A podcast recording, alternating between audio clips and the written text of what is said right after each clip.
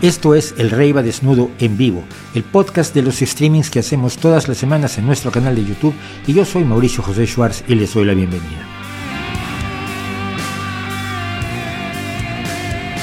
Un punto de encuentro difícil de definir porque nada de lo humano nos es ajeno.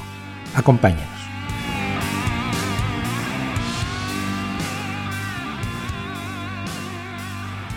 Estamos aquí. Buenas tardes, buenos días, buenas noches, buenas madrugadas, buenos atardeceres, buenas medias noches y medios días. Brothercitas y sistercitos, esto es El Rey va desnudo en su versión en vivo, en su, en su streaming semanal, que ahora parece que es un video podcast, es lo que ustedes quieran, y que hacemos de 9 a 10, digo, perdón, de 7 a 9, 9 y media a 10 de la noche todos los jueves y que ahora estamos presentando también en formato de podcast. En todos los directorios y agregadores puede usted encontrarlo. Trato de ponerlo mañana viernes en, en el distribuidor que tengo de podcast. Que fue, bueno, eh, algún día les contaré el, la odisea del podcast que finalmente como tantas otras cosas en las que me embarco, pero lo tuve que hacer yo solo porque la ayuda que tenía yo era muy buena gente magnífica que se ofreció ayudarme, pero que no teníamos capacidad de cubrir los elevados honorarios que solicitaban por sus servicios y que no dudo en lo más mínimo que lo valieran, simplemente que este canal no estaba en condiciones de pagarlo, que es lo que por cierto nos está empezando a ocurrir también, perdón, nos está empezando a ocurrir también con la página web, que la quiero dar una repasadita, pero los presupuestos que me llegan son de no, no puedo, materialmente no puedo. Bueno, pero fuera de eso, estamos donde siempre estamos y se les, por eso mismo les pedimos como siempre apoyo en Patreon, en PayPal, Patreon una aportación mensual, en PayPal una aportación por una sola vez y que ustedes se hagan parte de este canal. ¿Qué les prometo? ¿Les voy a dar cosas especiales? No. Les prometo agradecerles muchísimo la participación y, decir que ustedes son parte de este canal y que sin la aportación que ustedes hacen en Patreon, los Patreons que ya tenemos en la actualidad y que son mucho menos más de los 300 que yo creía que nos bastaban para salir adelante, eh, todavía ni, de lejos llegamos a los 100, me parece que tenemos algo bastante menos de 100, pero es, es, la forma de sostener el canal con sus aportaciones, con su apoyo, con su cariño, con sus eh, ganas de que sigamos adelante. Pero si empiezo a ofrecer cosas, no sé, siento raro. Y al final además se me olvida, se me olvida lo que tengo, no se me olvida. Tenía encargado una persona que mandara libros y libros electrónicos. Y no sé si los mandó, no sé si ha mandado todos. Tengo un lío allí tremendo y hay gente a la que seguramente le debo una enorme cantidad de disculpas. Entonces, pues no, en Patreon nos pueden apoyar porque quieren apoyar el canal, no porque les vayamos a dar premios, lo siento. Y en PayPal, pues otro tanto. También los invito, como siempre, a que vean nuestro video de ayer. Ayer hicimos un video sobre exorcismos que luego tuvimos que volver a subir porque había puesto doble, bueno, había tenido un problema de edición. Metí la pata en la edición y entonces parecía yo como un fantasma salido de la nada, todo etéreo y, pálido. Yo que no soy precisamente un, sujeto moreno, pero, eh, pero sí me veía, yo, me veía yo más bien verde. Y, fue un error, un error, una, capa, digamos, de, edición que no tenía que estar allí, que puse, y entonces tuvimos que volverlo a subir, con lo cual lo que no tenemos muy claro es cuántos cuántas visitas tenemos, pero se las voy a contar a ustedes rapidísimamente. De la primera vez que lo eh, que lo eh, subimos, fueron 4.991 visitas y van 4.490 ahora, que en total me da 9.491 visitas o algo así. Eh, un, un, poco más de, poco más, poco menos de 10.000 visitas que ha tenido desde ayer nuestro video sobre exorcismos, donde contamos no solo la historia de, cómo se, se, ha desarrollado en distintas religiones el exorcismo y el combate a la posesión demoníaca o de espíritus terribles. Los, los, musulmanes no tienen demonio, no exorcizan demonios, pero exorcizan jinns, que son los genios, son espíritus malignos también. Y eh, como se hace, como se hace en distintos lugares, los horrores que implica porque, general, porque con mucha frecuencia, no generalmente, afortunadamente, no generalmente, pero con mucha frecuencia termina en muertes y termina en sufrimiento y horrible por parte de las víctimas, a quienes les dicen que están endemoniados. Entonces, hicimos esta historia de algo que sería muy útil si existieran los demonios, que es el exorcismo, y los invitamos a que lo vean ustedes como siempre. Por lo demás, pues... Eh, Hoy tengo un montón de cosas de las que quiero hablar, tengo una larga sección sobre México y varias cuestiones que creo que son muy relevantes en este momento político, social, económico. Por supuesto tenemos tutela rusa y algo más sobre, sobre inteligencia artificial, porque bueno, el tema está en, en candente, caliente, pero siento, siento que casi todo el mundo está diciendo tonterías. Y afortunadamente no es que yo lo opine así, pero es que el otro día me encontré y lo puse en, en Twitter. Eh, una de estas conferencias que daba Richard Feynman, que es uno de los sujetos más impresionantemente inteligentes de la historia, premio Nobel de Física, y un sujeto además totalmente fuera de lo tradicional, tipo que le gustaba tocar los bongos, que iba a, sitios de, strippers a, hacer cálculos de física cuántica, mientras veía a las chicas desnudarse en un, strip club, eh, que, que, aprendió a tocar una especie de sartencito para poder participar en el carnaval de Río porque le parecía divertidísimo y que abordaba muchísimas cosas. Lo que puedan ver de Richard Feynman en, YouTube es enriquecedor, es, eh, evocador y, lo desafía a uno a pensar distinto. Como, como decimos, este canal pretende que la gente piense y piense bien, aunque no piensen igual que yo, pero que hagan lo mismo que yo hago, que es tratar de pensar. Luego pensamos cosas distintas y eso está muy bien. Entonces, eh, Richard Feynman le hicieron una pregunta sobre si las máquinas podrían pensar y pensar como seres humanos. La respuesta es maravillosa. Primero que nada explica que nuestros cerebros, por más que la gente quiera, no son computadoras, ordenadores, computadores. No son eso. No tienen ni sistema operativo, ni sus rutinas, ni, ni, han sido programados por nadie.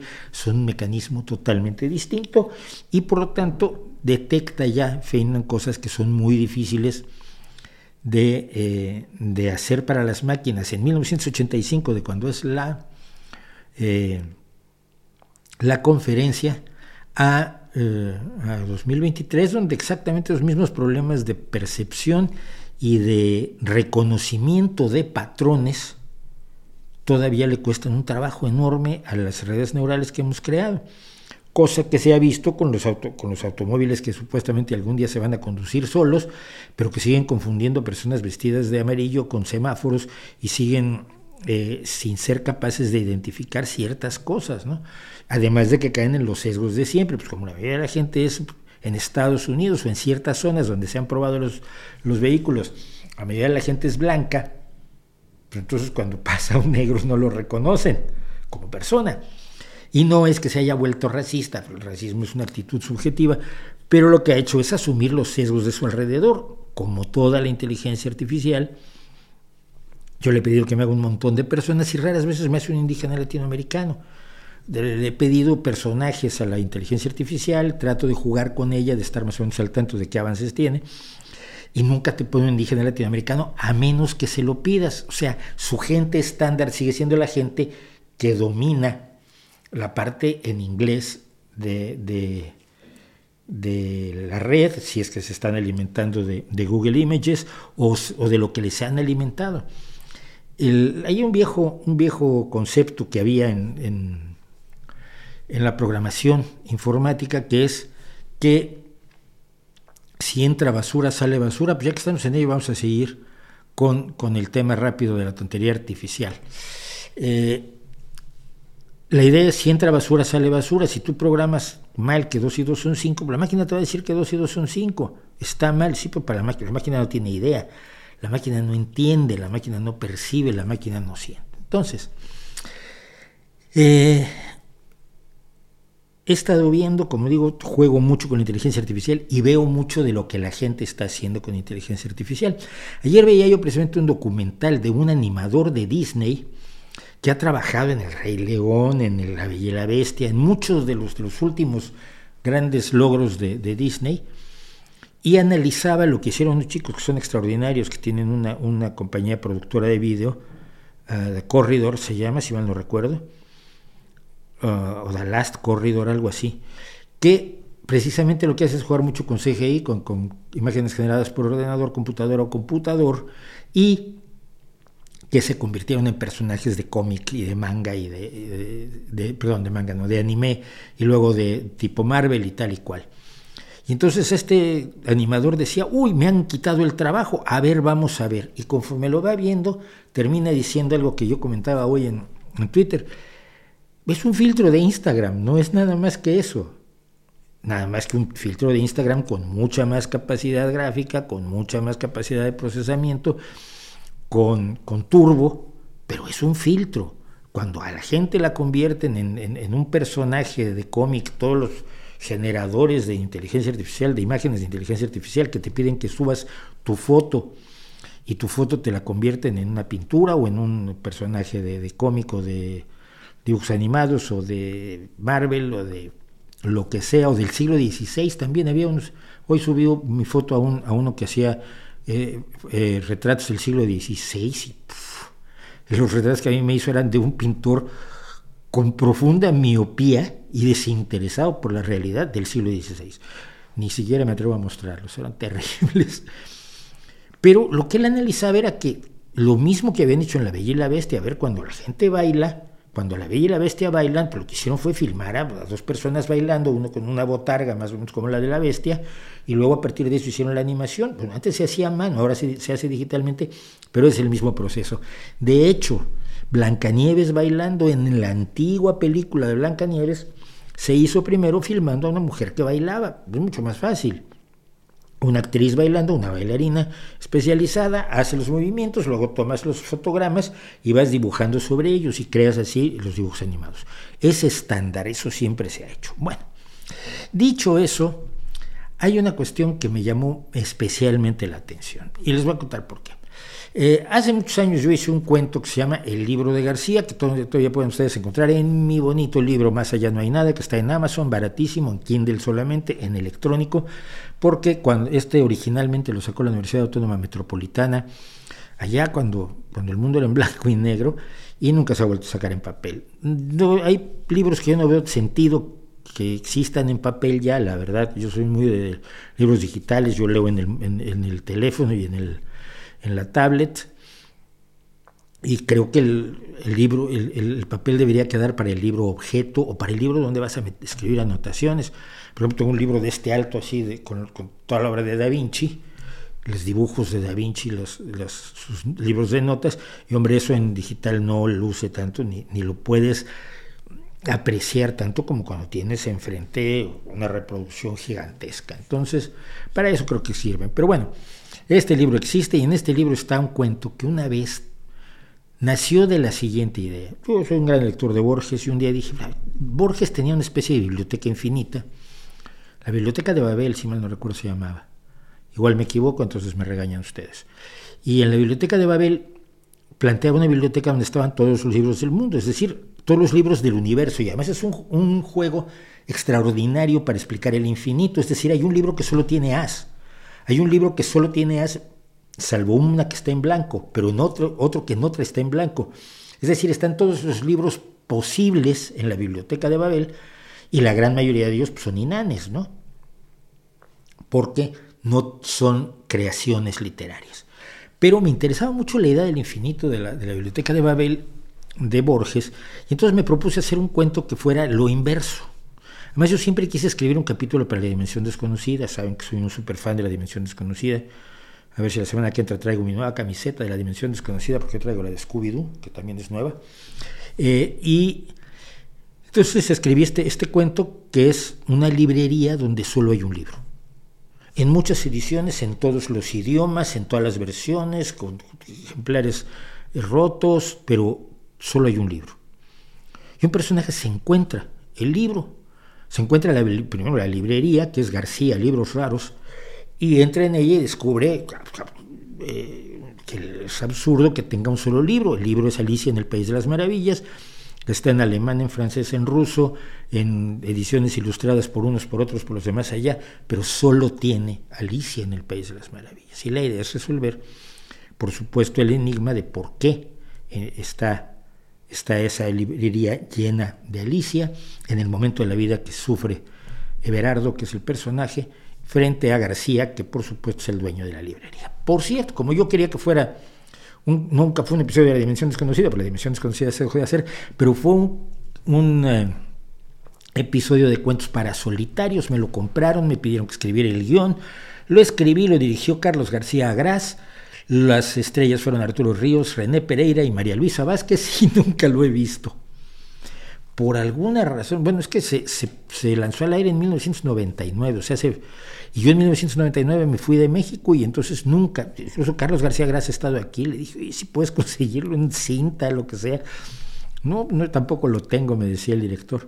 Estuvo aquí en la Semana Negra. El hecho es que yo nunca he visto el libro de García como fue lanzado en Cuentos para Solitarios. Pero le propuse exactamente la misma idea a una a, a ChatGPT porque este fue uno de los cuentos en los que además me interesé en hacer un pequeño vídeo, en aquel entonces una, una grabación, de cuál era el proceso creativo. Es decir, partes de una idea y cómo es que empiezas a escribir y dices, no, pues que no me gusta que se llame así, no, pero es que esto tendría que tener este elemento. Entonces, conforme escribes, regresas, vas reescribiendo, vas creando ese universo que tú quieres generar, cuando te sale bien, te sientes muy bien además, y, con los cuentos además se hace una cosa muy particular, que es, y esto se lo recomiendo, lo recomiendo yo siempre en los talleres que imparto de literatura, es una vez que terminaste tu cuento, lo guardas en un cajón o lo dejas en el archivo, eh, en el archivo, en el disco duro, y te olvidas de él dos o tres meses, o al menos algunas semanas, tres, cuatro semanas. Y luego vuelves a él y entonces descubres un montón de errores, descubres que, en, el en, ese tiempo se te han ocurrido cosas nuevas que puedes hacer con tu cuento, que tal vez si fulano no se lo tuviera esa novia, sino que además hubiera tenido una novia anterior que, que lo trató muy bien y, aunque esta otra lo trata bien, él se acuerda de aquella y eso le genera conflicto. Oye, estaría muy bien, aumentaría el conflicto que yo quiero que mi personaje enfrente, o, o se me ocurre que de pequeño tuvo un perrito y, y lo quería mucho, cualquier cosa así. Es decir, esto es lo que se llama dejar enfriar una obra literaria, sobre todo los cuentos, porque los cuentos son fundidos en bronce, no son, no son construcciones como la novela. Y después de eso, pues ya tienes más o menos un cuento que puedes presentar a, a publicación. En el caso de la pintura pasa exactamente lo mismo. Los rayos X y los rayos ultravioleta nos han permitido descubrir las correcciones que hacen los grandes maestros. Y digo, de los grandes maestros, estamos hablando de Rafael, estamos hablando de Botticelli, estamos hablando de... de ay, ¿Cómo se llama el holandés? Por favor, el hombre de la perla. Siempre olvido nombres. Es una, es una de las rasgos característicos de este podcast, de este video, de este streaming, de este video podcast, de este lo que sea. Yo olvido nombres. Entonces, vemos que tenía un personaje que quitó, lo sustituyó por otro, o él, tenía la mano aquí, pero luego decidió que no, que la, mejor, la mano se veía mejor aquí, entonces borró esa y puso otra. Es decir,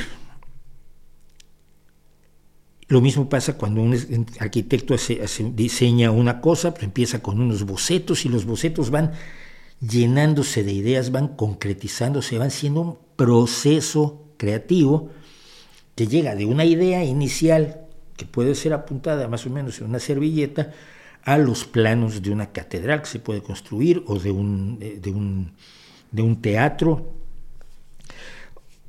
de un, del edificio que ustedes quieran. Todos los procesos creativos son eso, procesos claramente humanos, donde uno cambia de opinión, donde uno se olvida de cosas.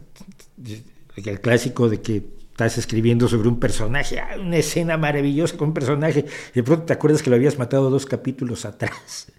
Y eso, o la, reescribes la escena para ponerla antes de su muerte, o lo tiras todo a la basura. Se tira mucho a la basura, se omite mucho, se, se cambia mucho. Desde el momento de la concepción de la idea hasta tener la obra terminada. Es una de las razones por las que Leonardo anduvo con la Mona Lisa por, todo, por toda Italia durante toda su vida y no la acababa porque pero había que, le quería agregar y le ponía y le quitaba y eso es un proceso creativo y eso no lo hace la inteligencia artificial. La inteligencia artificial no corrige, no reescribe, no repinta, no se replantea la obra una vez terminada a la luz de sus experiencias o a la luz de los lectores. Los escritores solemos tener lectores. No me refiero a las personas que leen lo que, ya publicamos, sino a gente que nos hace el favor de leer nuestros cuentos y nuestras novelas antes de que las publiquemos terminamos algo y vamos con fulano que es, fulana que es nuestro, son nuestros lectores. Dices, mira, este es el manuscrito, lo puedes leer y ya me dices. Pero lo leen, dicen, oye, ¿y por qué en el capítulo 7 este personaje cambia de nombre? Uy, pues, pues, se me olvidó. Yo estaba escribiendo y pues, se me olvidó que se llamaba Elena y le puse Herminia. Le volvemos a poner Elena a todos. O por qué pasó esto, o, o oye, esta escena, si la sacaras no pasaría nada o esta escena eh, le podrías dar mucha más fuerza. La gente que sabe, que lee, que tiene la experiencia subjetiva de la lectura y que, que por tanto te cuenta cómo haría las cosas o cómo mejorarías tu obra. entonces reescribes. Decían que, que, sobre todo respecto a los guiones de cine, y esto me lo dijeron a mí cuando yo estudié guion de cine en Los Ángeles con Robert McKee, un guion de cine no se escribe, se reescribe. Se reescribe una, una y otra y otra y otra y otra vez y metes personajes y sacas personajes y mueves de lugar los momentos críticos y, a la hora que estás filmando se reescribe. Muchas veces el guionista tiene que estar en la filmación porque hay que reescribir un diálogo que de pronto ya no le gustó al director o no le gustó al, al actor principal. Eso es la creación artística, un proceso en el cual influyen un montón de cosas todas ellas humanas, para ir de la idea al final. El cuentito que me escribió ChatGPT pues era bastante bobo, ¿no? Entonces era en una ciudad muy grande, ¿sabes? Una ciudad muy grande. Y, entonces era una, una, librería que tenía el libro de la vida, que era el único libro que había, y entonces pues todo el mundo lo consultaba porque tenía todas las respuestas. Pues vale, pues no tiene ningún, no tiene ningún elemento dramático, ahí está resuelto toda la vida de los seres humanos en el libro de la vida. Pero entonces para aparecer un cuento llega una chica que ve, va y compra el libro de la vida y entonces encuentra las soluciones a su vida. Yo leía el cuento y decía, a ver, gramaticalmente es correcto, pero no es un cuento, no tiene los elementos que le introduciría la experiencia humana. Esa es una de las cuestiones por las que yo no creo que el hecho de que una máquina pueda escribir canciones haga que mueran los compositores, que una máquina pueda generar imágenes haga que mueran los pintores, del mismo modo en que no creo que la invención de la motocicleta de carreras haga menos interesante ver a Usain Bolt correr. Usain Bolt ya no corre, pero vendrán vendrán tiempos distintos y vendrán grandes corredores como Usain Bolt y los seguiremos viendo aunque sabemos que una máquina, un patinete eléctrico que puede llegar a 40 kilómetros por hora es más rápido que cualquier ser humano corriendo. Pero no nos interesa ver un patinete corriendo, a menos que sea una carrera de patinetes. Nos interesa mucho ver a una persona corriendo. La inteligencia artificial no hace avanzar sus aparentes creaciones artísticas, sus falsas creaciones artísticas, y creo que ese es uno de los elementos que hará que no pase de ser una novedad. Cuidado, muy útil es, tiene utilidad, es una herramienta, pero no es el fin del mundo, ni el fin de la composición, ni el fin de la escritura, ni el fin de la pintura, ni el fin de la fotografía, porque yo soy fotógrafo, los fotógrafos han dicho, ah, ya se acabó el mundo. No. Eh, Exageramos habitualmente con las cosas tecnológicas, les atribuimos lo que no pueden hacer y al final somos, seguimos siendo seres humanos y lo que más nos apasiona de todo es el espectáculo de lo humano, creo yo. Ustedes ya me dirán qué les parece. Y ustedes comentan en nuestro chat. Jugué con el chat de OpenAI y lo malo es que se inventó completamente las respuestas. Sí, a ver, cuidado. Parte 2 sobre la inteligencia artificial. Eh,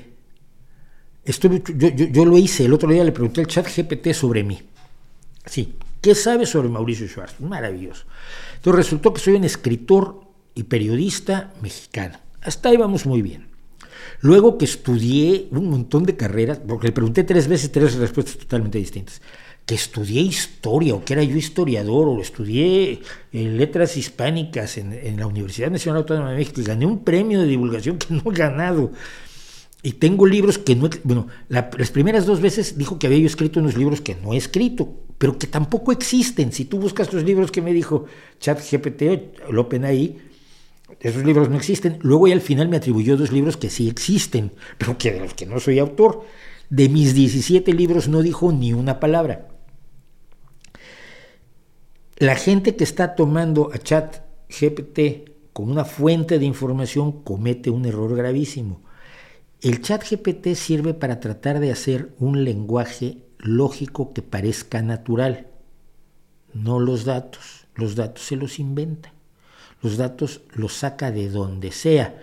No necesita, no va a la página de Wikipedia y saca mis datos de la página de Wikipedia y te los presenta, aunque sean reescritos. No, no. Toma dos líneas de allí y luego busca algunos libros que alguien pueda haber escrito y luego busca otros. Toma de todos lados para crear un personaje falso, que soy yo al principio, porque las dos primeras líneas sí están sacadas de Wikipedia. No es una fuente de datos. El que sí es una fuente de datos es el.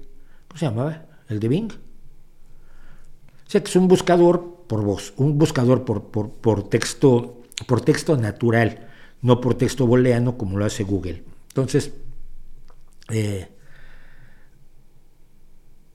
eh, no confíen, no confíen para nada en chat OpenAI porque no es fuente de información. Pídanle lo que sea, les va a contar historias de los más terribles.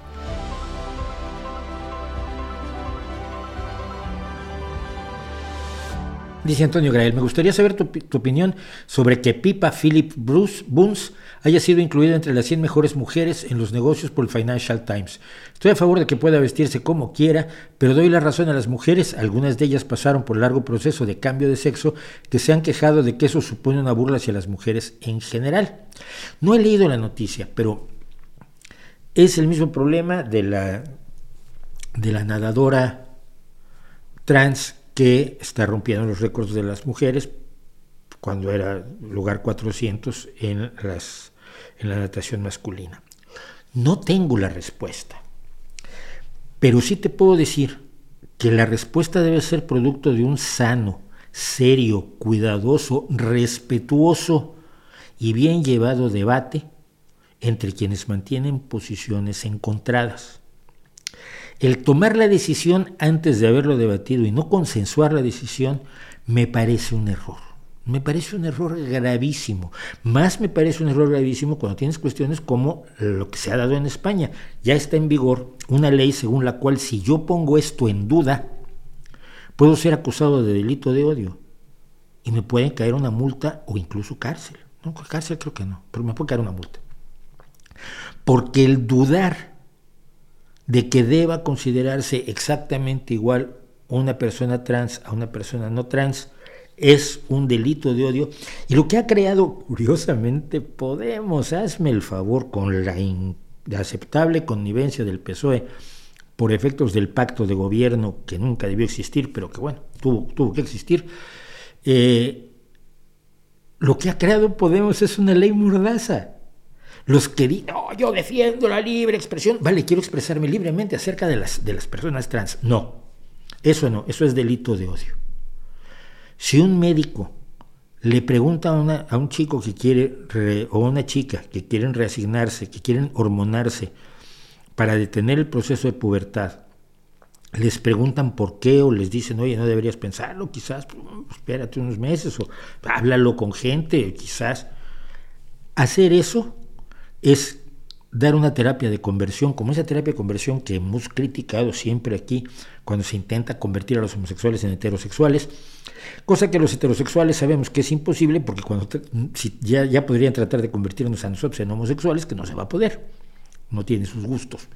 Entonces, ah, pero que un médico ponga en duda la decisión de una persona de 14 años de empezar a aplicarse hormonas para cambiar su, su cuerpo, su futuro, eh, de manera radical e irreversible, que esto es muy importante, irreversible, eh, garantizándole la esterilidad, garantizándole...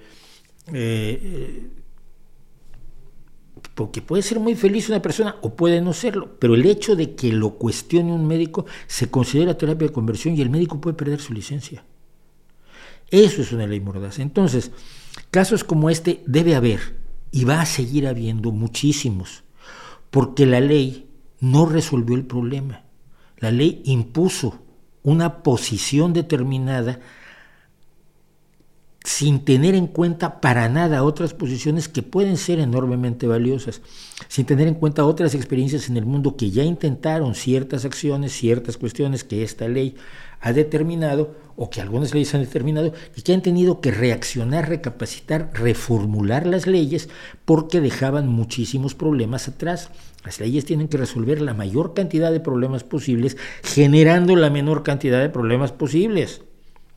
Para eso es un cuerpo legislativo, para valorar las propuestas de ley de modo que se obtengan esos dos resultados. Mayor beneficio posible con las menores desventajas posibles. Siempre va a haber desventajas, nunca vas a tener la ley perfecta. Entonces, eso es lo único que yo puedo decir al respecto.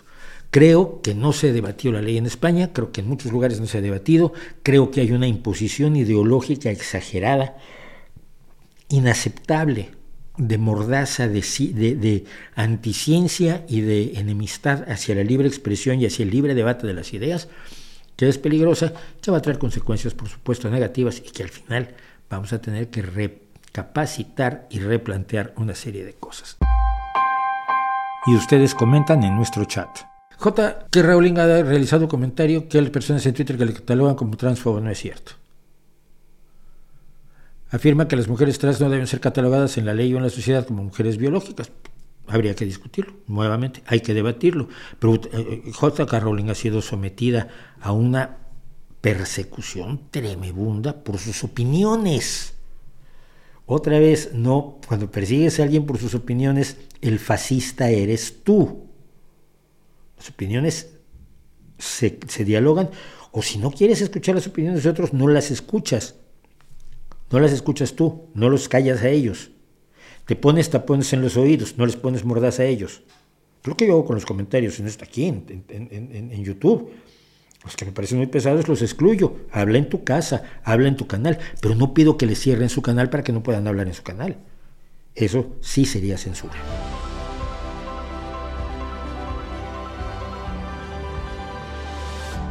¿Qué piensas de la teoría que vivimos en la Matrix, que es una tontería? La realidad se comporta como la realidad. Si tienes un... Tendrías que demostrar que existe un programa informático que haga que sientas, que pienses, que te dé frío, que te dé hambre, que te dé sueño, que te enamores, que, esto parezca sólido, que el aire te, lo, lo puedas sentir, que puedas sentir la temperatura. Es absolutamente idiota. Porque además, si así fuera, no te vas a enterar nunca. Entonces, ¿qué? Tenemos un problema social que ya deberíamos haber superado, pero no lo superamos. Y mira, el exorcista, hablábamos de exorcismos ayer, y, y la película El exorcista es un buen ejemplo de eso. Como sociedad, todavía no aprendemos a distinguir la fantasía de la realidad. Es decir, ¿de dónde sale la hipótesis de que vivimos en una Matrix? De la película de las Wachowski ya, ya, pero es una película. Es como ver el rey león y creer que los leones hablan. Si tú ves el rey león y crees que los, oye, los leones hablan, yo te diría, oye, tienes un problema. La realidad. No hay ninguna otra base, ninguna otra evidencia en nuestro alrededor que pudiera sugerir que tal es el caso que tal es el caso y que somos el personaje este que de pronto despierta en su, en su, en su vaina, ¿no?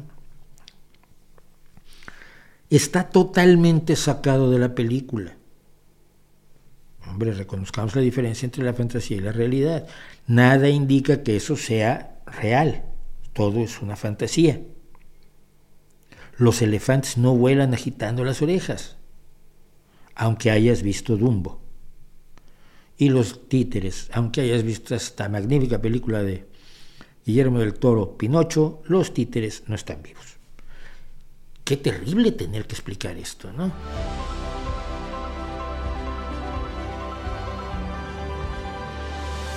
¿Qué tan significativa es la participación de la Iglesia Ortodoxa rusa en el control que Vladimir Putin ejerce sobre el pueblo ruso? Mucha. Eh, a ver, aquí hay algo que ya conté precisamente en el, en el vídeo sobre el laicismo. Tenemos la imagen, porque además los comunistas de nuestros alrededores nos la han vendido así, de que Rusia combatió valerosísimamente a la Iglesia eh, por sus convicciones ateas. Esto no es así exactamente, mira. Cuando Vladimir Lenin se lanza contra la iglesia es básicamente porque la iglesia ha sido cómplice de la explotación, la humillación, la miseria, la desesperación y la ruina de la gran mayoría del pueblo ruso rural. Entonces, la reacción de la gente en contra de las iglesias no es precisamente porque de pronto todos se hayan vuelto críticos y analíticos y, analicen la Biblia y digan, ah, no, esto está muy mal, esto es una contradicción enorme, nos volvemos ateos. No, era la venganza contra los cómplices de aquellos que les habían hecho la vida imposible, les habían robado, los habían explotado, los hacían trabajar por una miseria, los tenían en condiciones absolutamente de desesperación. Por eso también se recibe a los bolcheviques como los grandes, los grandes salvadores. Son los que te van a sacar de esta situación que has vivido bajo el zar, la aristocracia y la élite económica rusa.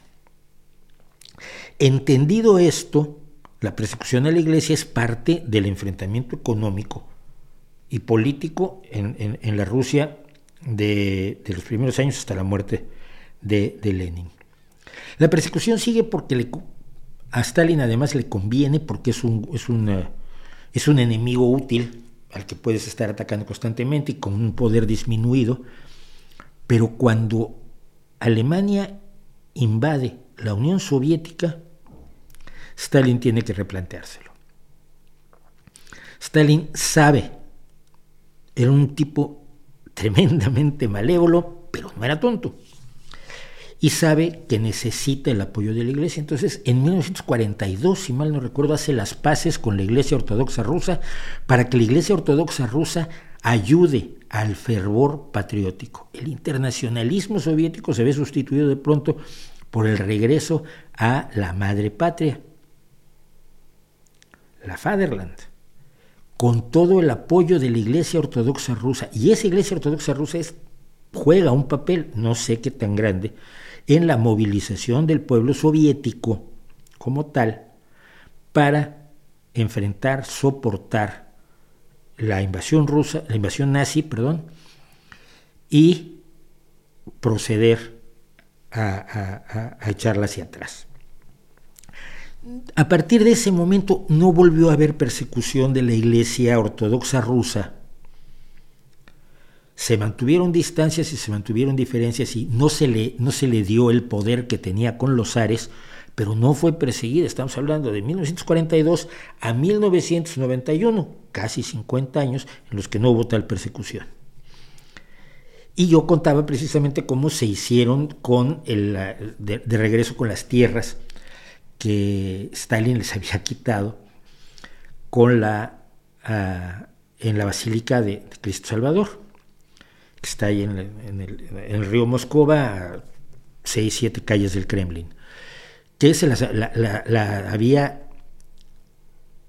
se, había se había fundado o creado esa iglesia para celebrar el triunfo contra Napoleón. De hecho, allí estuvo a punto de, de estrenarse en la abertura de 1812 de Tchaikovsky, que celebra el triunfo de 1812 de Rusia sobre las tropas invasoras de Napoleón como no habían acabado la iglesia, pues hicieron, pusieron una tienda de campaña junto, una tienda, una, una gran carpa junto a la iglesia y allí se estrenó la 1812, que a mí me pareció una de las obras cumbre de la música. Bueno, pero esa iglesia fue eh, requisada por Stalin, sus mármoles fueron usados para algunas de las maravillosas construcciones de las estaciones del metro de Moscú y se iba a hacer el Palacio de los Soviets. Hubo un concurso mundial de arquitectos para hacer el Palacio de los Soviets, donde iba a ser el Congreso, donde todos los diputados de toda la Unión Soviética iban a decidir el futuro del hombre nuevo. Ahí iba a estar la tumba de Lenin y en la parte de arriba pues, una estatua de Lenin de ciento y tantos metros de alto. Nunca se construyó porque además vinieron, vino la invasión nazi, las primeras estructuras de acero que se habían puesto para los cimientos se desmontaron para hacer armas, para defenderse. Luego la convirtieron en la más grande piscina que la presentaba Khrushchev como un gran logro para los, eh, de, los, de los trabajadores, la más grande piscina del mundo dedicada única y exclusivamente al bienestar de los trabajadores soviéticos. Duró poco, pero hay fotografías maravillosas de la, de la piscina, la piscina circular enorme. Y cuando termina la, cuando cae la Unión Soviética, se presenta la Iglesia Ortodoxa Rusa y se me lo devuelves. Y los, los, los nuevos jerarcas le dicen sí. Y ahí está hoy reconstruida la iglesia, la Basílica de Cristo Salvador, junto al río Moscova. Así que la Iglesia Ortodoxa ha sido aliada del gobierno soviético del 42 al 91 y del gobierno ruso hoy. Y es muy importante sobre todo para la gente muy mayor, que es donde tiene su fuerza, sobre todo política, social, Vladimir Putin.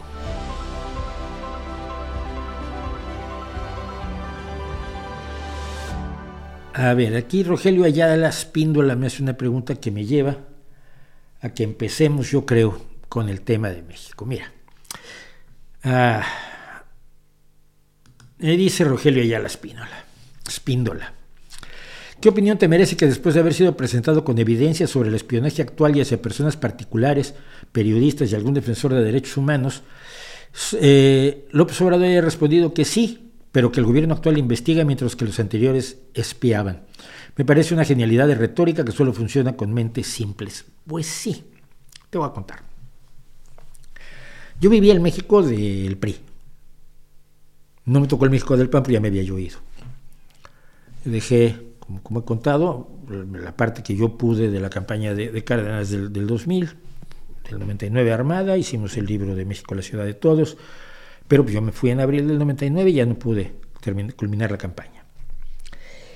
Entonces no me tocó el México del PAN. Lo he vivido de lejos, horrorizado y haciendo crítica al PAN desde aquí de España, cosa que no me reconocen los, los, los, hijos del observador, no, tú nunca dijiste nada en el pasado. Y dije, oye, yo desde los 13 años, de los 13 años son 55, ¿eh? Llevo desde los 13 años oponiéndome a, los gobiernos en México del PRI y después del PAN. De eso no hay ninguna duda. Pero te acusan de eso porque es, el, es lo que tienen en la, en la cartilla del, del Evangelio, ¿no? Ah, es que te daban dinero. Los... No, mira, a mí no me dan dinero. A muchos que están en el gobierno, López Obrador sí les daban dinero y tenían empleos en los gobiernos del PRI. Te puedo dar nombres, pero no quiero. es necesario. Entonces, eh, eh, me tocó ese México en el que cuando eras opositor, pues, te espiaban. Hay un miembro del gobierno, López Obrador, con el que yo me telefoneaba con frecuencia. Teléfonos de línea fija, acuérdense ustedes, de estos teléfonos que todavía tenían hasta sus centrales con, con, eh, ¿cómo se llama? Con contactores, que es como te ibas tú llamando por teléfono utilizando interruptores. Eh, la telefonía mecánica era de locos. Y todavía fue, fue durante por ahí del proceso de digitalización de teléfonos de México. Y entonces oías cuando sonaban los, los del ejército, que de los de las, del, del CISEN, del Centro de Investigaciones de Seguridad Nacional, de la, de la Secretaría de Gobernación, que te estaban espiando y estaban oyendo tus conversaciones. Este compadre y yo hablábamos mucho sobre literatura, sobre todo, y creación de super. Ni me acuerdo que una vez estábamos hablando de creación de personajes hablábamos de un personaje que tenía él, de un personaje que tenía yo, y oías, y de pronto se, me, oías, oigan, no hagan ruido, ¿no? si quieren edúquense y así aprenden algo de literatura, no estamos hablando de política, pues, pero obviamente hablábamos de política y obviamente estábamos muy conscientes de que nos espiaban. En la universidad había orejas, se llamaban así, los orejas, debe haberlos todavía. Eh, y eran los que estaban atentos a lo que se decía en clase, en los corrillos de estudiantes, en la cafetería, en las reuniones, en las asambleas, etc. Todo lo que pasaba en la universidad, todo lo que pasaba en la universidad y en las preparatorias, en las preparatorias públicas, en los colegios de ciencias y humanidades, etc., se escuchaba y de ello estaba plenamente informado el gobierno. Esto lo sabíamos. Entonces, pues, de pronto dicen, bueno, López Obrador está espiando a la gente. Me parece muy mal, ¿no? por un lado me parece normal.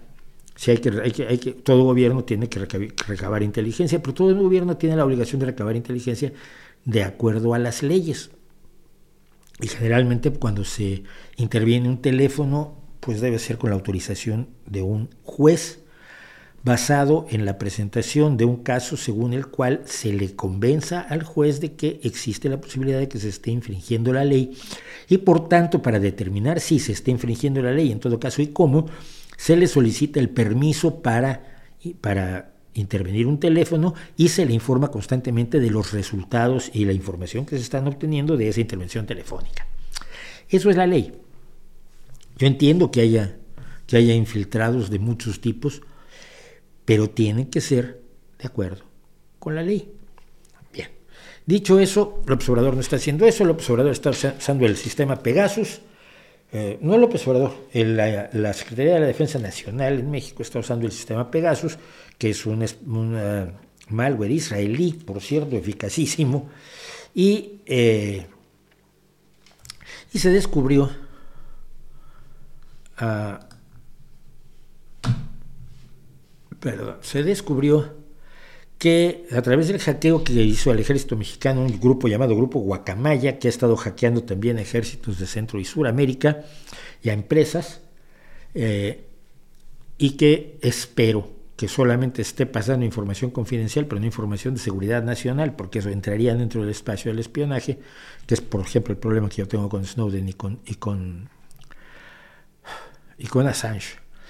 Eh, el ejército mexicano utilizó el software Pegasus para recabar información por lo menos una persona, el activista Raimundo Ramos, presidente del Comité de Derechos Humanos de Nuevo Laredo, que no es precisamente una posición de, delictiva, ¿no?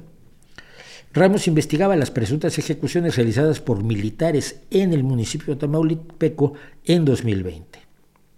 Y el uso de, esta, de este programa se hizo con conocimiento del secretario de la Defensa Luis Crescencio eh, Sandoval.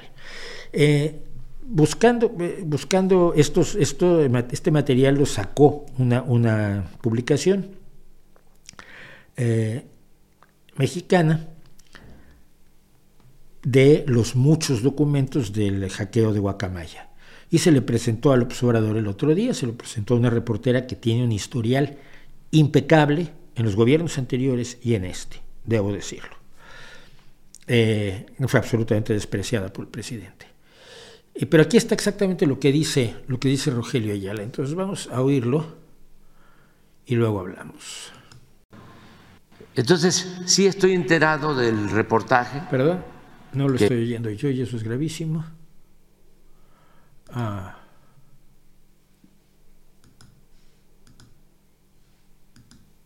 hicieron.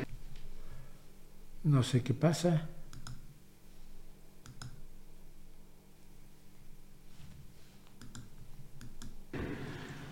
Pero... No sé qué pasa, perdónenme. Esto lo tengo en headphones.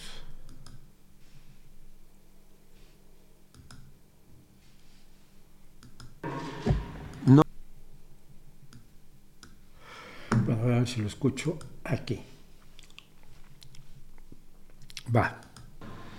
Entonces, sí estoy enterado del reportaje que hicieron, pero no hay ninguna ilegalidad. Eso es lo que puedo decir. Desde luego, animal político, con todo respeto, pues siempre ha estado en contra de nosotros. Aristegui lo mismo. Proceso. ¿Cuál otro dijiste? M19 No. Artículo 19. Artículo 19. Red sí, por los. Sí. La R3D. y Sí, sí, sí, sí, todos ellos este, están en contra de nosotros, pero no hay ninguna ilegalidad.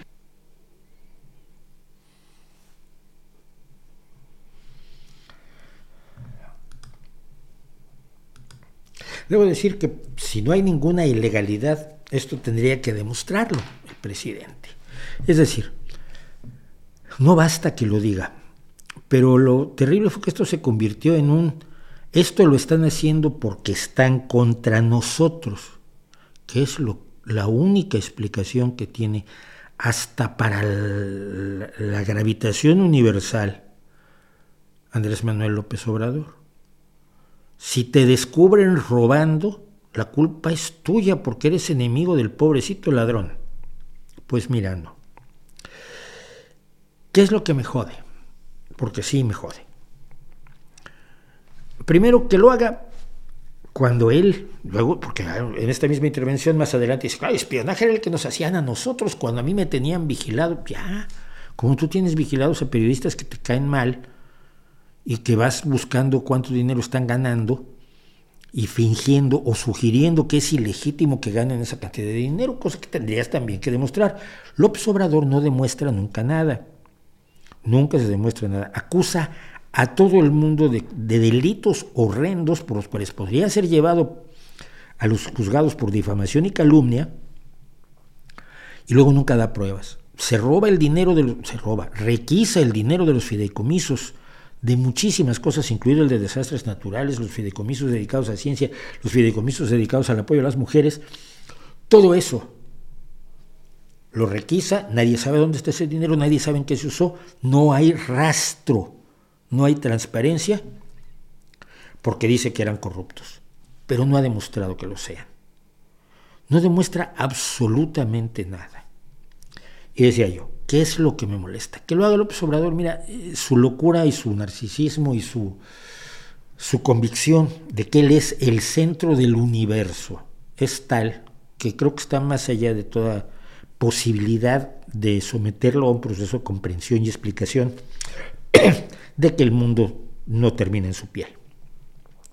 Pero hay gente a su alrededor que ha sido espiada por los gobiernos del PRI y del PAN lo menos de los del PRI, porque nos espiaban juntos. Porque alguno de ellos un día me contó que había visto su expediente en gobernación y era así de gordo. Una vez uno me contó, y vi una foto tuya en gobernación, estás, este, estás tomando clases en la Escuela Nacional de, Antropología e Historia. Y yo paso, ¿a qué hora me tomó una foto el oreja del gobierno, el oreja de gobernación en la Escuela de Antropología e Historia? Mira, ve tú a saber que haya gente en el gobierno López Obrador que vea esto y que no se lo reclame y que se haga cómplice de ello y que baje la cabecita y cierre el piquito, es lo que más me molesta. De este gobierno no espero nada, espero que termine. Y mucho me temo, lo repito, que no va a terminar, que se va a perpetuar por lo menos seis años más. Esto es enormemente preocupante para mí. Es enormemente preocupante porque cada día, cada día que se descubren nuevas atrocidades, nuevas barbaridades, nuevas corruptelas, es un día en el que todo se explica diciendo que todos los que criticamos al gobierno de López Obrador estamos defendiendo intereses económicos espurios, somos de la derecha, somos conservadores. Eh, yo te reto, Andrés Manuel, a que discutamos a ver quién es más de izquierda, si tú o yo. Tú no eres de izquierda, nunca lo has sido, pero has sido en lo que te has cobijado y te has rodeado de una serie de personas que sí se dicen de izquierda, pero de la peor izquierda, de la izquierda leninista, de la izquierda revolucionaria, de la izquierda del odio, porque, pues, ¿qué es la izquierda, verdad? La izquierda es una serie de ideas, principios y expectativas para una sociedad que si no las compartes, no eres izquierda. Y si las compartes, pero aparte eres un autoritario y un, y un violento, pues serás de izquierda, pero lo importante es que eres un autoritario y un violento. Y no te salva. El decir es que lo hago por el bien de la humanidad. Entonces, ya no espero nada de ellos, pero es, es aterrador de verdad, ¿eh? es aterrador.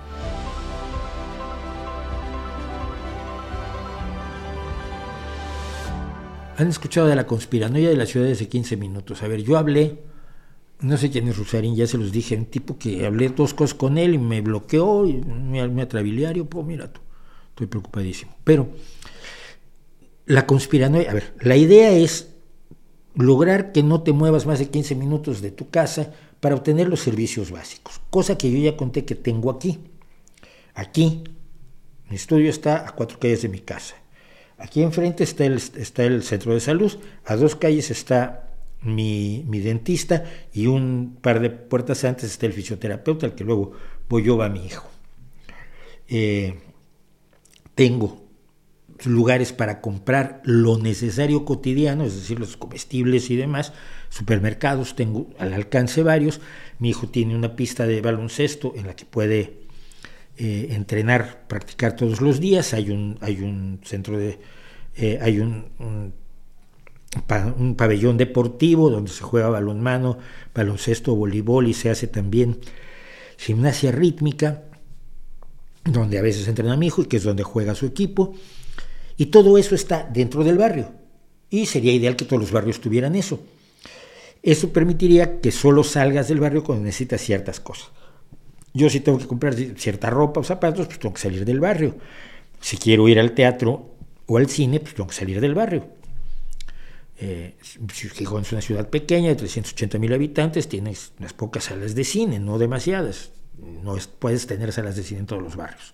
Pero tengo un centro de cultura, tengo unas piscinas municipales y tengo un centro de atención municipal donde también a seis calles de aquí puedo resolver los, mis, mis, mis, trámites sin tener que ir hasta el, edificio del ayuntamiento. Y eso es lo ideal, esa es la idea de las ciudades de los 15 minutos, el que puedas resolver muchas cosas en un espacio pequeño y que se puede hacer ¿Por qué? Porque ya existen ciudades, ya existen barrios que son así, que cuentan con suficientes cosas. Entonces yo a veces me paso una semana sin, sin, sin bajar al centro, por ejemplo, ¿no? o sin ir fuera de, del barrio. La conspiranoia es que te van a encerrar en una ciudad de 15 minutos y que va a ser como China, donde va a haber unos señores que te reconocen oficialmente y te necesitar pasaportes para salir y entrar, como en el apartheid de, de Sudáfrica. Todo, algo que solamente existe en la mente de los chiflados de los, del gorrito de papel aluminio. Nadie ha propuesto eso, ni se trata de eso la propuesta. Pero cuando lo presentas así, aterrorizas a la gente y te hacen caso y ganas dinero. Es como la Agenda 2030. La Agenda 2030 es maravillosa y lo hemos hablado aquí, hemos dedicado programas enteros a, vídeos enteros, perdón, a la, Agenda 2030, pero si tú le dices a la gente que es malísima, la gente te cree sin estudiar los 17 puntos de la agenda, con los que estarían de acuerdo si, los, si quienes venden la conspiranoia se los leyeran, pero no lo hacen.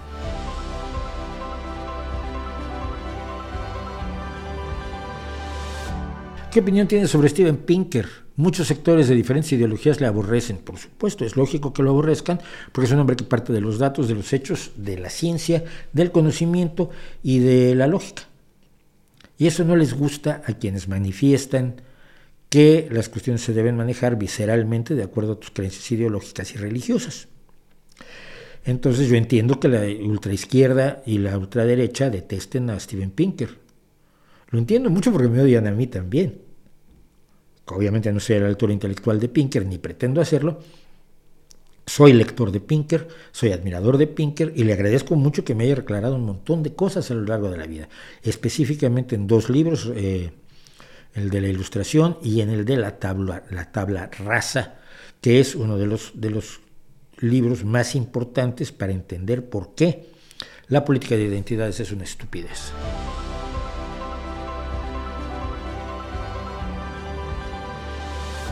Marx tiene responsabilidades desde el punto de base intelectual en el terror y represión que hubo en los países comunistas? No. No, Marx es un filósofo que dice tonterías como cualquier filósofo dice tonterías, entre otras su idea de que expresada en el manifiesto comunista en concreto, o sea, desde el principio,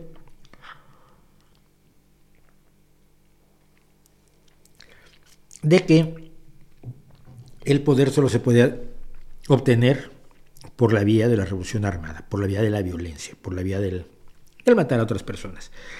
Eh, pasa lo siguiente, eh, cuando él llamaba socialistas utópicos a los socialistas tipo Owen y tipo San Simón, que en realidad son los fundadores de la socialdemocracia, como la manejo yo, como la manejan eh, la Internacional Socialista, él decía que eran utópicos no porque sus sueños de, una mayor igualdad, solidaridad, eh, justicia, etcétera, fueran utópicos, pues son los mismos que tenía Marx.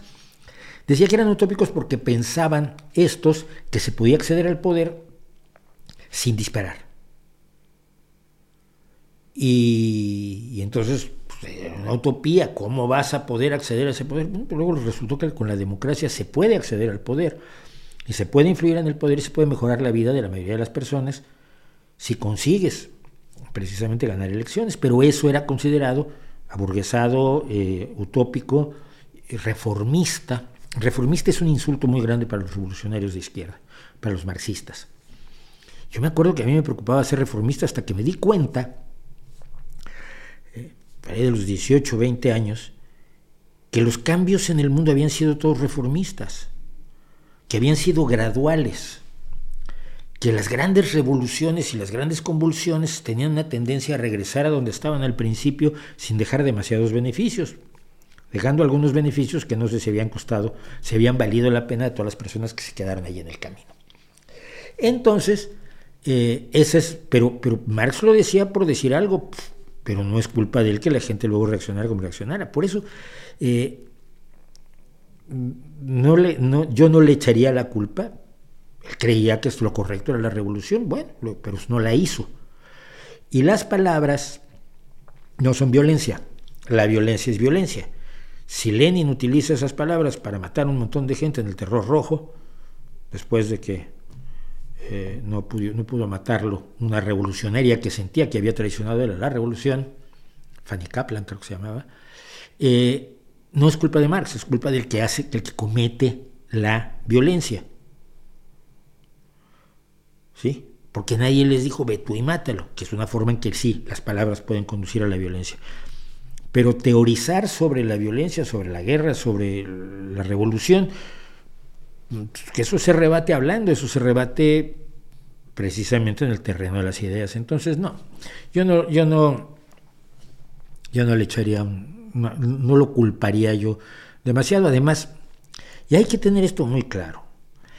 La situación social de la Europa de mediados del siglo XIX, cuando Marx y Engels entran en escena, es una situación enormemente desesperada para los trabajadores.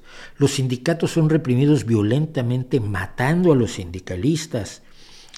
La, la, democracia todavía no se presenta. Estamos hablando de países que eran fundamentalmente todavía reinados monarquías, monarquías eficientes, monarquías con poder real, no monarquías como las de cartón piedra que hay ahora en Europa, que la que más poder tiene es la británica, pero las demás no tienen prácticamente ningún poder. No, no, los reyes tenían poder.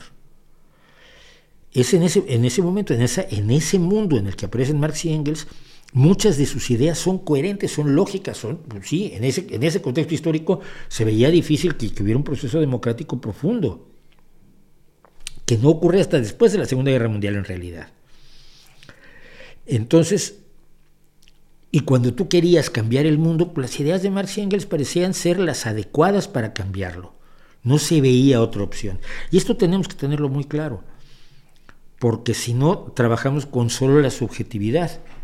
Evidentemente, cuando se ponen en práctica las ideas, no la parte autoritaria, no la parte de los gulags, no la parte de las torturas, no la parte del terror rojo, no la parte de las purgas, que todo eso es hijo del autoritarismo y que lo hay en la derecha y en la izquierda, cuando se ponen en práctica las ideas esenciales de Marx y Engels, que son estatización o socialización de todos los medios de producción, partido único, dictadura del proletariado y planificación centralizada de la economía, no funcionan.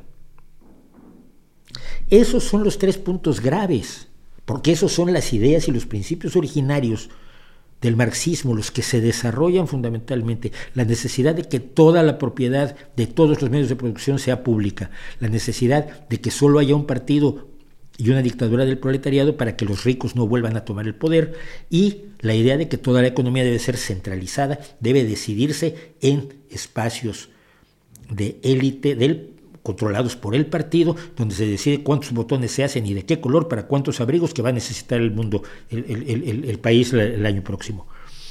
Es estúpido, genera corrupción, genera problemas, genera falta de previsión, genera ineficiencia, no funciona.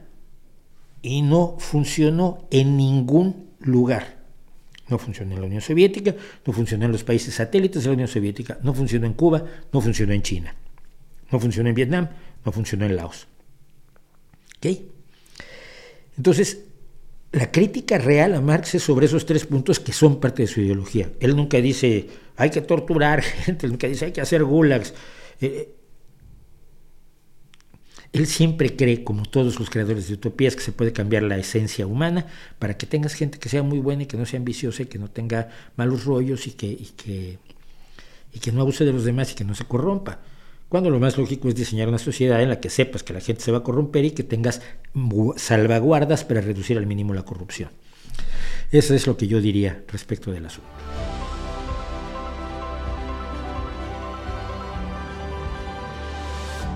¿Por qué podemos tener un odio hacia el empresario Juan Roch? No sé. No sé. Yo estoy de malas con él porque ha aumentado los precios. De, porque Mercadona era una. Sí, Juan Roch es de Mercadona, ¿no? Espera, sí. Es que luego yo con los nombres hoy ya saben. Pero sí, Juan Royce es el, es el de Mercadona. Eh, y eh, yo estoy de más con él porque ha aumentado los precios. Mercadona era enormemente barato. Entonces yo compraba todo en Mercadona. Ahora es más caro y estamos discutiendo. Pues, oye, pues estamos viendo precios porque hay supermercados que ahora, son, ahora son más baratos. Sé que Roche tiene muy buen trato a su gente sé que daba buenos salarios y que hacía pocos, pocos contratos temporales que son uno de los venenos del desempleo en España. Pero no sé, yo no sé si le tenga un odio determinado o mira, como es una empresa, todos las, la mayoría de los supermercados en España son propiedad de, transnacionales. ¿sí? Carrefour es francés, Lidl es alemán. Entonces tienes un una enorme cadena de supermercados que es de un español. Si sigues la lógica eh, populista, y me refiero al populismo de la Clau, no al populismo así como en general, si sigues la lógica populista que siempre ha movido a Podemos, la narrativa necesita la identificación de un enemigo fácil al que puedas acusar de todo. A lo largo de la historia Podemos ha sido, se lo ha hecho al PSOE, se lo ha hecho al PP, se lo ha hecho a la casta, cuando se inventó la casta era buenísimo, se lo ha hecho a, todos los medios de comunicación, que es la base con la que está ahora creando su nuevo canal de televisión, el empresario Pablo Iglesias y ahora Mercadona. Mercadona y Juan Roch son un, como es todo mundo tiene alguna relación con Mercadona, porque compra allí, porque siempre tiene un Mercadona cerca, pues lógico tenerlo, ponerlo como enemigo. Puede ser, puede haber alguna motivación más profunda o puede ser simple y sencillamente la identificación de un enemigo a modo que el populismo nos dice permite que la gente oriente sus furias hacia ellos y considere que nosotros seamos los buenos que los vamos a salvar de esos malvados.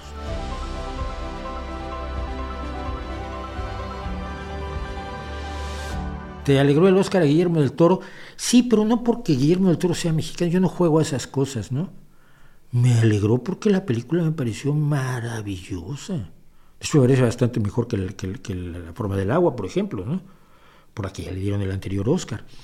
Pero la película me pareció maravillosa y el rescate de la animación en stop motion me pareció eh, brillante y el tipo de cosa que solo puede hacer alguien con mucho poder en Hollywood como Guillermo del Toro, porque esos son añísimos de trabajo que cuestan un platal. La producción de eso cuesta un dineral. Los animadores son gente especializadísima. Todo se construyó. yo, he visto las, maquetas del pueblo, de, la cárcel, de todo. Que se, es, es de locos. Y todo eso cuesta dinero. Tienes escultores, tienes pintores, tienes arquitectos, tienes diseñadores, tienes técnicos hasta para aventar para arriba, tienes a los animadores. Es a los que hacen a los muñequitos. Que se pueden animar. Tienes una postproducción enorme porque los muñequitos vienen agarrados a un, a un pedestal y tienes que borrar los pedestales en todos los fotogramas de la película. Es tremenda la animación stop motion y necesitas que sea alguien como Guillermo del Toro el que la, la rescate y convenza a los que ponen el dinero que pongan mucho, porque si no pones mucho, no lo logras. Entonces, en ese sentido, la película me pareció excelente, en por muchísimos conceptos, una recreación de la tradicional historia de Collodi, y por eso me da muchísimo gusto que haya ganado el Oscar Guillermo del Toro. Yo sigo enojado con él porque al final nunca hicimos la película que íbamos a hacer sobre mi cuento Leyenda a las puertas de una sala del Museo de Arte Moderna. Pero bueno.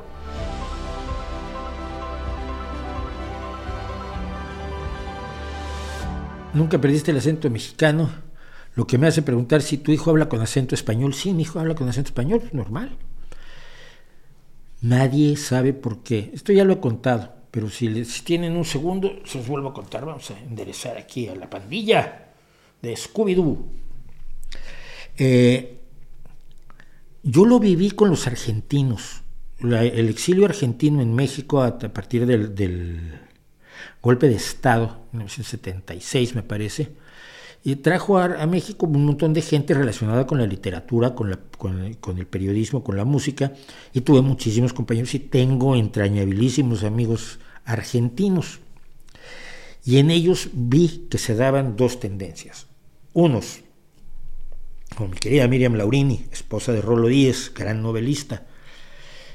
A los seis meses de estar en México, o, un año, Miriam hablaba como si hubiera nacido en un barrio popular mexicano.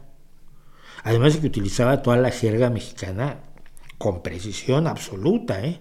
Y a la fecha.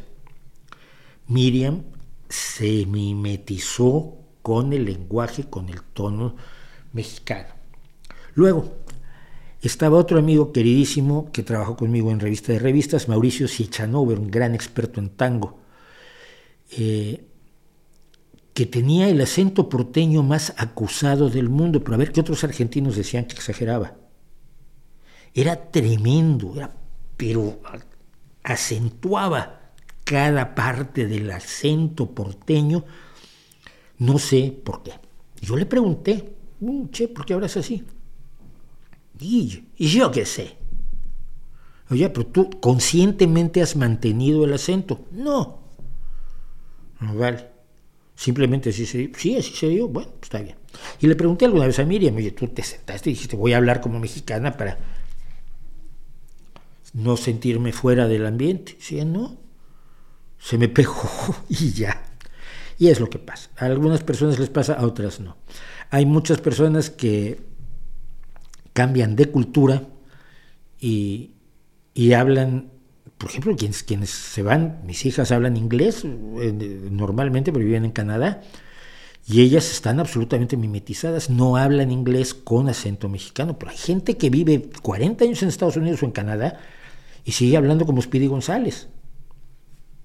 Es una cuestión absolutamente eh, involuntaria y que quizás sería interesante que algún lingüista o algún especialista en neurociencias relacionadas con el lenguaje lo estudiara.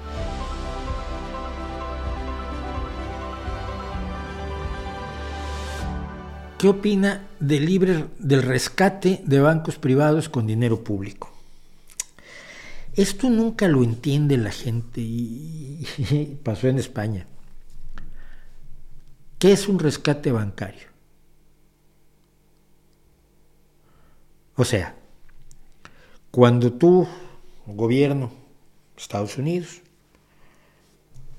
se hace responsable de un banco como el Banco de Silicon Valley y el BSV, ¿de qué se hace responsable? ¿De, devolver, de darle sus ganancias a los anteriores dueños del banco? No. Eso crees eso cree la gente. Pero no, no es así.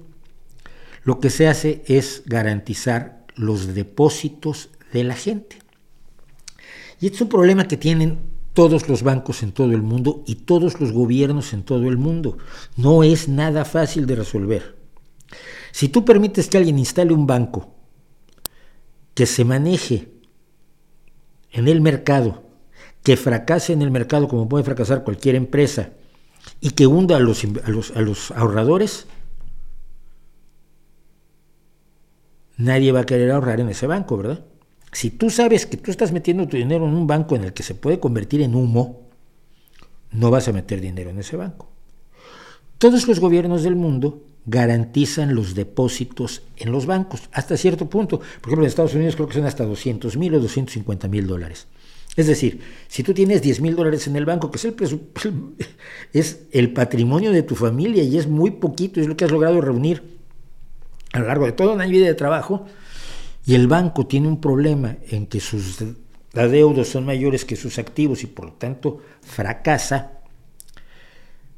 tus 10 mil dólares se harían humo o podrías recuperar 5 mil de ellos. El gobierno garantiza los depósitos y te va a pagar a ti los 10 mil dólares. Eso es el rescate bancario. Y en el caso del BSV está planteando el gobierno de Estados Unidos que ni siquiera los depósitos por encima de 200 mil se puedan perder. Pero cuando tú depositas 250 mil o depositas 300 mil euros en ese banco, o 300 mil dólares en ese banco, sabes que el seguro solo te cubre hasta 200 mil. O sea, si al banco le ocurre una tragedia, ¿por qué? Porque las inversiones, porque ese dinero no está guardado en, una, un colchón.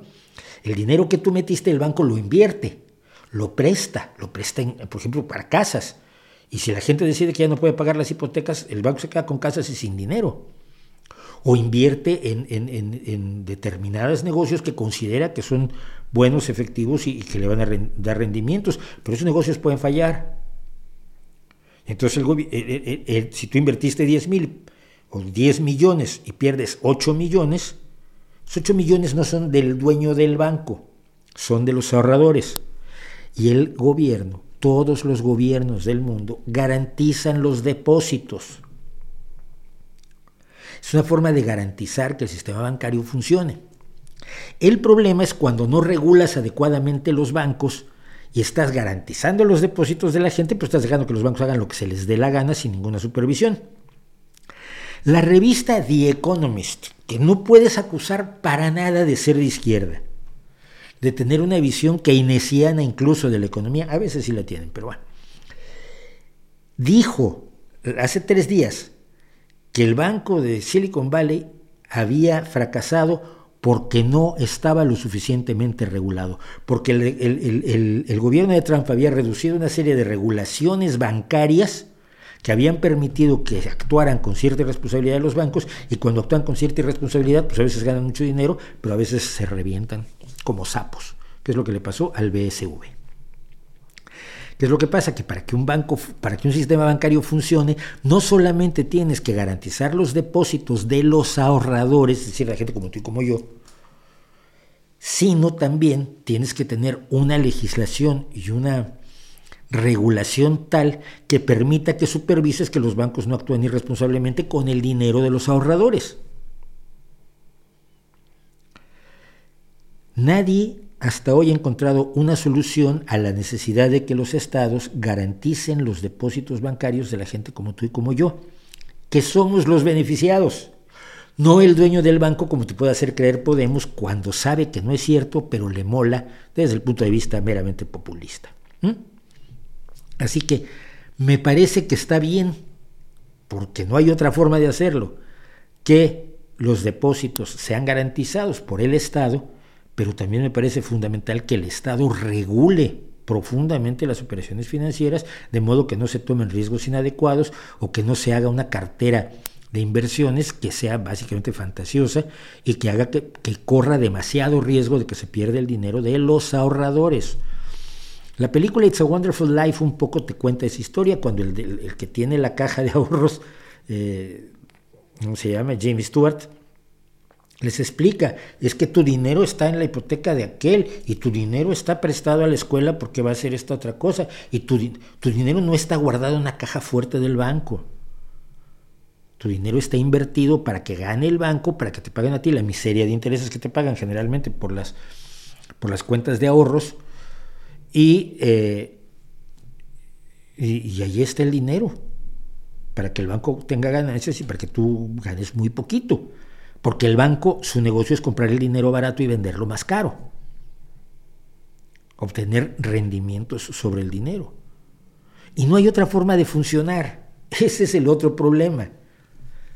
De no hemos podido diseñar una forma mejor que funcionar que un sistema bancario. Y en la mayoría de los casos los sistemas bancarios funcionan bastante bien. Ojalá funcionaran mejor, sí. ¿Cómo se hace? Dímelo tú.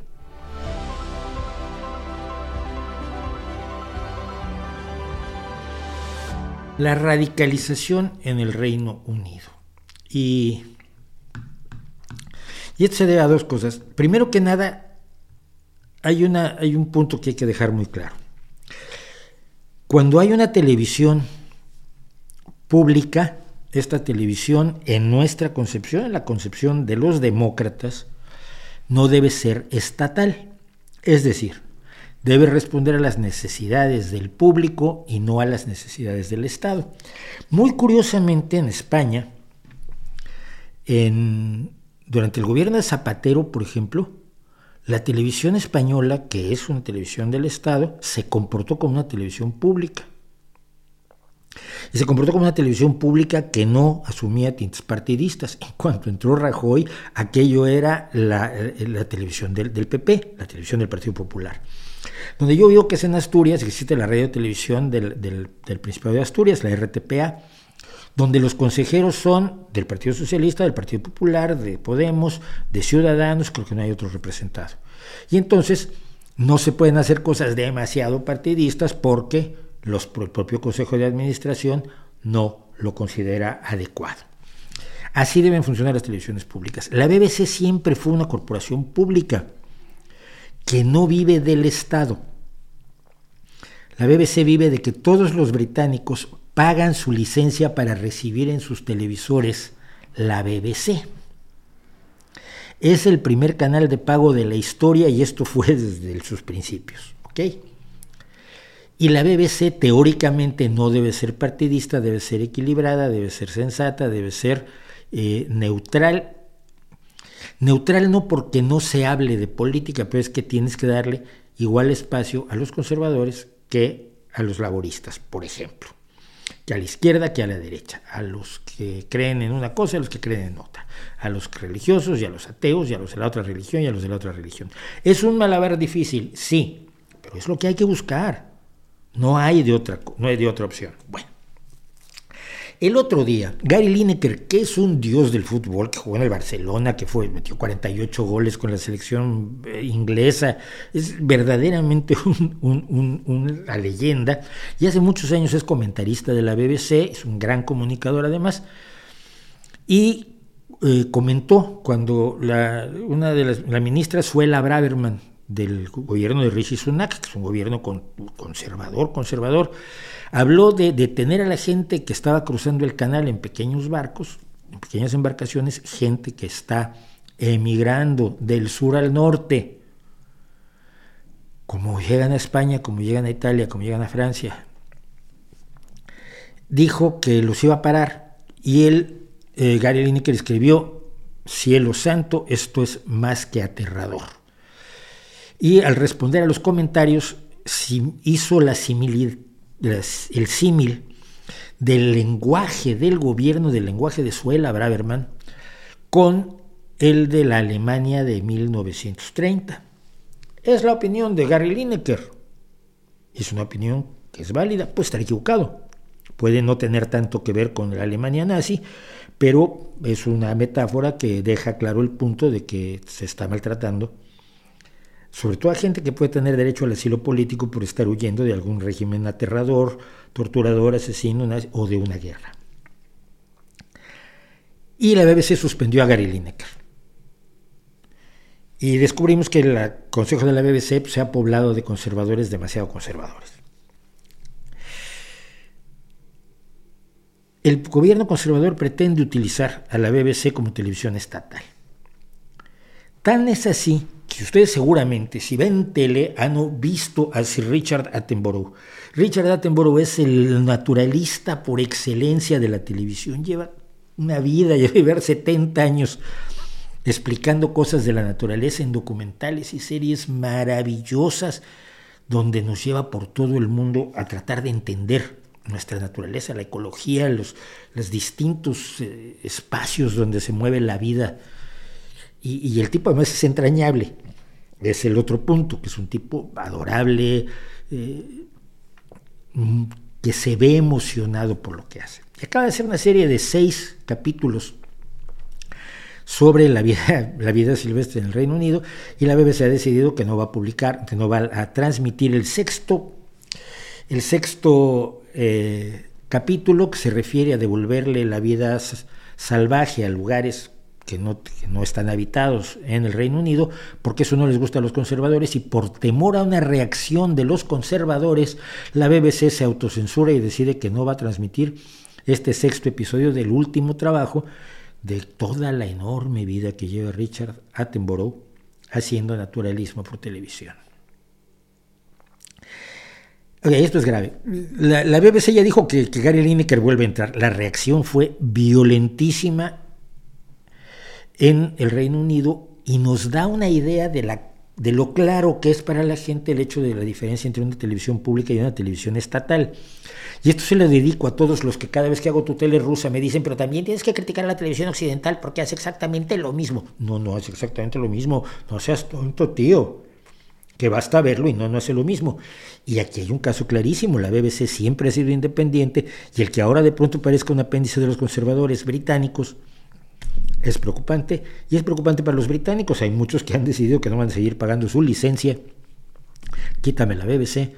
Y eh, y la reacción es la reacción de una sociedad que aprecia el tener una televisión que sea independiente y que no sea eh, partidista y que no sea propagandista y que no le tenga miedo al debate.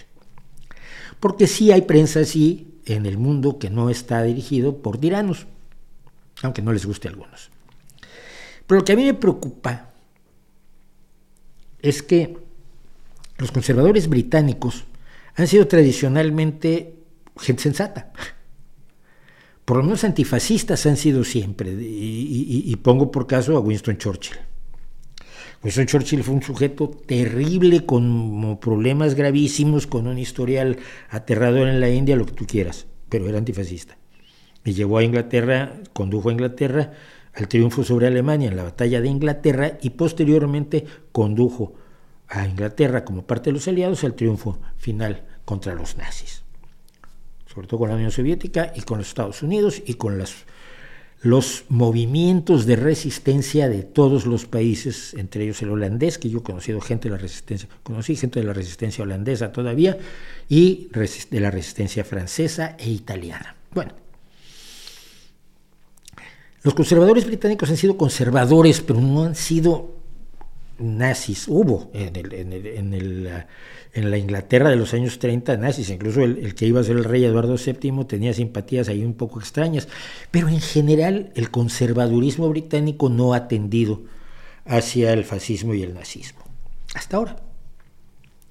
Las posiciones que está adquiriendo el primer ministro Rishi Sunak, que es hijo de inmigrantes, de la India, ex colonia británica, que sabe cómo se las gastó el Reino Unido cuando fue el colonizador y la potencia metropolitana de la India.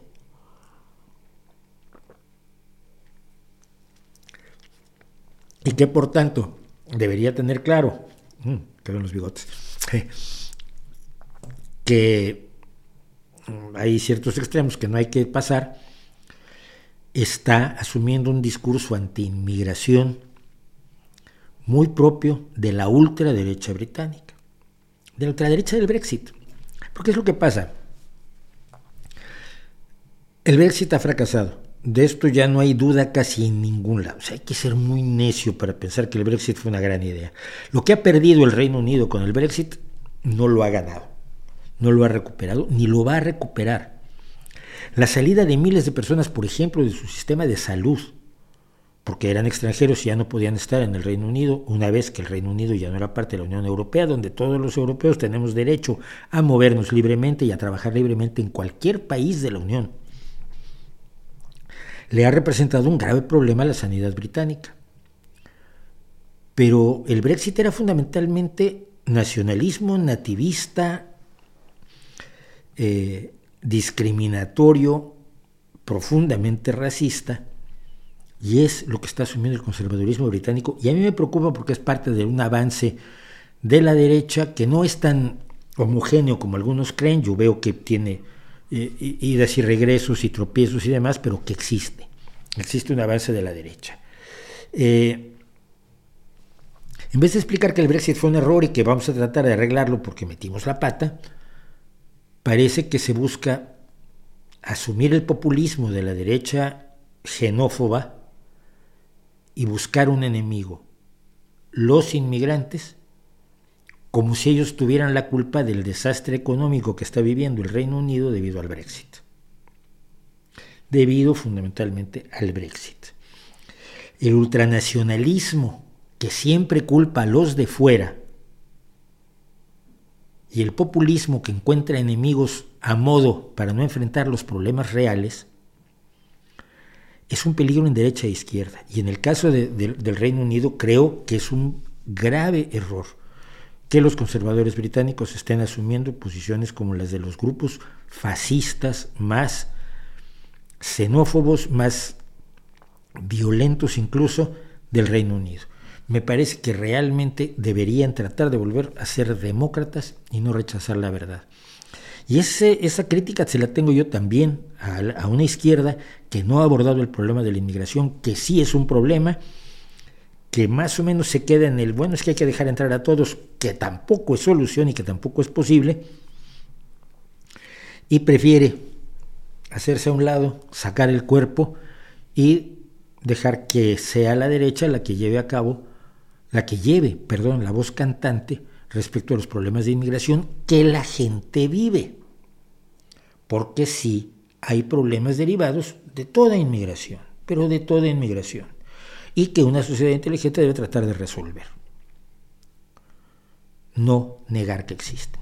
Pero en fin, triste eso, por ahí tenemos dos cuestiones, la derechización, la ultraderechización de los conservadores británicos, que son de derecha y aristócratas y así, y el problema de cuando una televisión pública se trata de volver estatal y cómo sabemos reconocer cuando hay una televisión o un medio de comunicación que es independiente y fiable.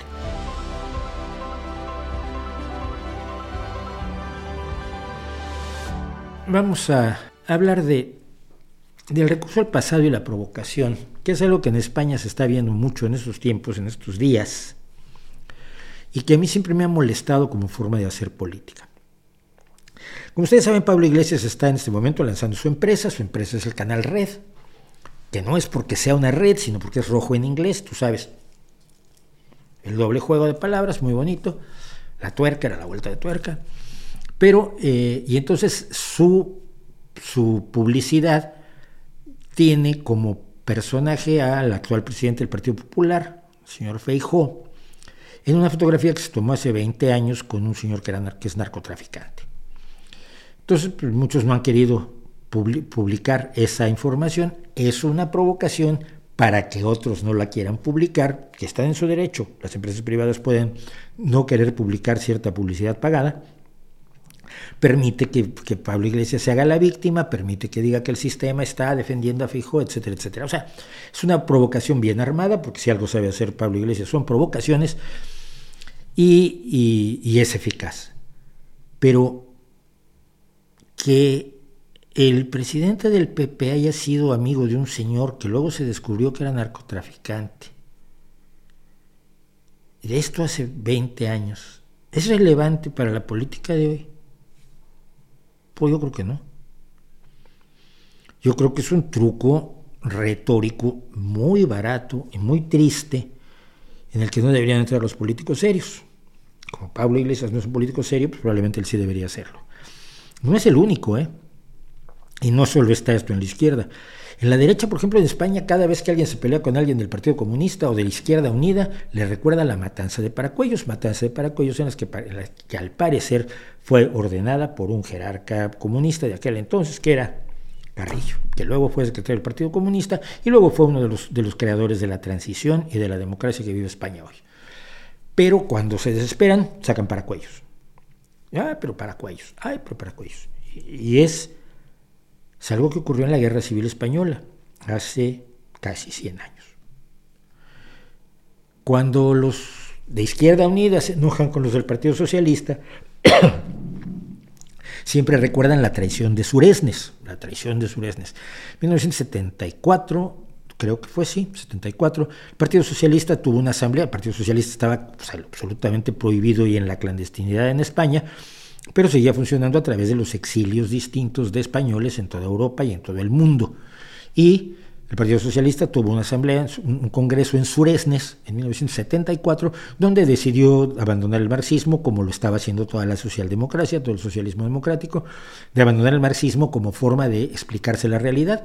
Se había dado cuenta la socialdemocracia, precisamente desde el programa de Bad Godesberg de, de los socialdemócratas alemanes, que la receta eh, marxista pues no era la verdad, que no era la forma de analizar el mundo, que el mundo tenía otras complejidades, que, que el decir que lo único que mueve a la gente es la economía o la lucha de clases era una exageración porque el mundo es más complejo de la simpleza, del simplismo que presentaba el marxismo-leninismo, que hay otras cuestiones que ya habían sido además criticadas por otros pensadores de izquierda, como Bertrand Russell, como Rosa Luxemburgo o como el propio George Orwell.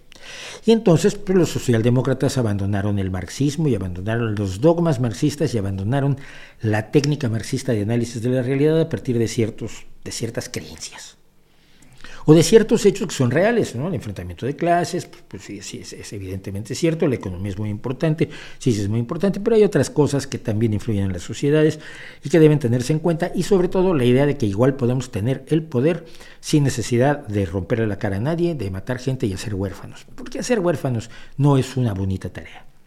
Bueno, y entonces en Suresnes el Partido Socialista Obrero Español asumió esa idea socialdemócrata de alejarse del, marxismo. Nos lo echan en cara hasta la fecha.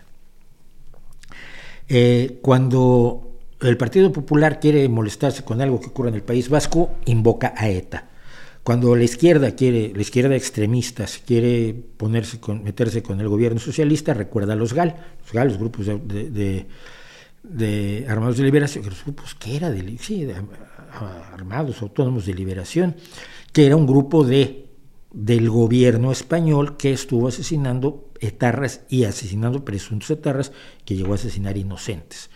Un grupo antiterrorista, un grupo paramilitar, un grupo clandestino que nunca debió existir y del que suelen culpar a Felipe González directamente sin pruebas todavía. Es muy probable que haya sido decisión de él, pero si no se sabe, no puedes afirmarlo. No puedes afirmarlo, por ejemplo, en, recinto parlamentario. Eh, te recuerdan las iglesias quemadas. La derecha recuerda mucho que pues, algunos, algunos eh, defensores de la República quemaron iglesias en, la Guerra Civil Española, también hace casi 100 años. Y es el recurso permanente al pasado. Ayer la secretaria general del, de Podemos, perdón por las, comillas, pero es que Ione la resta allí, pero diciendo lo que dice Pablo Iglesias, Pablo Iglesias sigue mandando en el partido, por favor, cuando él anuncia cosas del ministerio de su mujer de antes, dos días antes que el ministerio de su mujer lo anuncie, pues ya sabemos. Entonces, Yone Belarra, que es la secretaria general de, Podemos y que además es, ministra, eh, le recordó al PP que su partido había sido fundado por cuatro ministros franquistas. Pues sí, cuatro ministros de la dictadura, efectivamente. Y eso ocurrió en 1976, 77, por ahí. O sea, hace 50 años, poco menos de 50 años. Y todo este recurso al pasado que le gusta mucho a los, a los demagogos, que celebran las grandes gestas de 1938 y de 1942 y de 1951, que no sé qué pasó en el 51, a mí me parece que es una forma de evocar emociones demagógicas, populistas entre la gente y al mismo tiempo de evadir la responsabilidad por los problemas del presente. Y esto lo hacemos todos en la vida también. De pronto nos acordamos, es que fulano se robó una vez un, un chicle cuando tenía ocho años, así que no confíes en él. Oye, ¿quién es? ¿Qué es fulano? Pues, ah, tiene 48 años y es abogado. Y eso, oye, se robó un chicle, no, no, no, no marca su vida, ¿no? Yo hubieras dicho, mató a tres personas, pues sí, probablemente marcó su vida. Es decir, tenemos que, que saber valorar cuándo el pasado es relevante y cuándo no. Pero no todo lo que pasó en el pasado es la clave hoy. Y esto va a tener que ver mucho con otra cosa que quiero comentar hoy, pero es que cuando acusas a un país entero, a su gobierno y a toda su población, por lo que hicieron personas que gobernaron ese país hace 200 años, a mí me deja absolutamente helado. Eh, España conquistó América y por lo tanto hay que sospechar de los españoles de hoy. A ver, esta España que conquistó Europa, América, pues era Isabel y Fernando, era la corona de Aragón, era la corona de, Castilla, esto fue en 1400, a fines de los 1400, principios de 1500, y esto se acabó en 1824, y, ¿por qué va a cómo, cómo hace eso herederos a los españoles de hoy de ese problema? ¿Cómo los sinceros derechistas, que los hay, porque yo tengo amigos que lo son, del PP y que no son amigos de la dictadura, están relacionados con la dictadura por la vía del PP porque se contagiaron. No. Si no defiendes la dictadura, no estás con la dictadura, aunque estés en un partido que fundaron cuatro ministros de la dictadura. Y si estás sinceramente trabajando en un partido de la izquierda, no es que estés tratando de matar gente como la matanza de Paracuellos que ocurrió en la Guerra Civil Española, ni la asumes como tu legado principal, sino el de tus ideas y el de tus principios y el de tus ideales para tu sociedad. En la izquierda y en la derecha.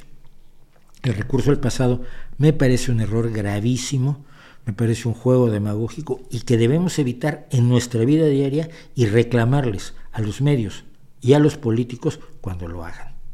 Creo yo, que como siempre, igual estoy equivocado.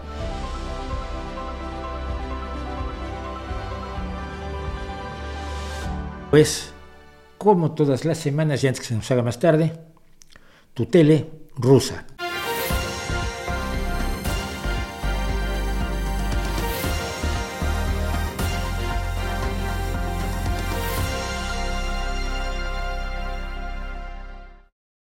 Salvar el mundo con niños soldados. Hoy vamos a empezar nuestra tele rusa con una pequeña, una pequeña parte sin voz y quienes escuchan el podcast, pues van a escuchar solamente ruido, y les voy a explicar qué hace ese ruido de nuestro comienzo de la tele rusa de hoy. Este, por cierto, este, este vídeo que vamos a ver ahora fue tomado en una escuela en Bielorrusia.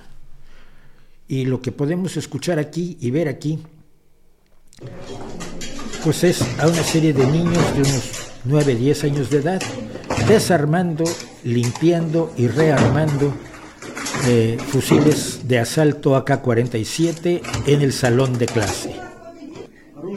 Y aquí tenemos a otros niños que tienen sus AK-47, que los dejan en el suelo y por órdenes de un comandante que no tiene la edad de ellos, ellos tienen en este caso unos 6 años, hacen ciertos ejercicios de artes marciales como si fueran a matar gente malvada. Eh, porque en Bielorrusia pues está y en toda Rusia, no solo en Bielorrusia, sino en Rusia se está llevando a soldados a las escuelas para preparar a los niños para ser buenos soldados en el futuro.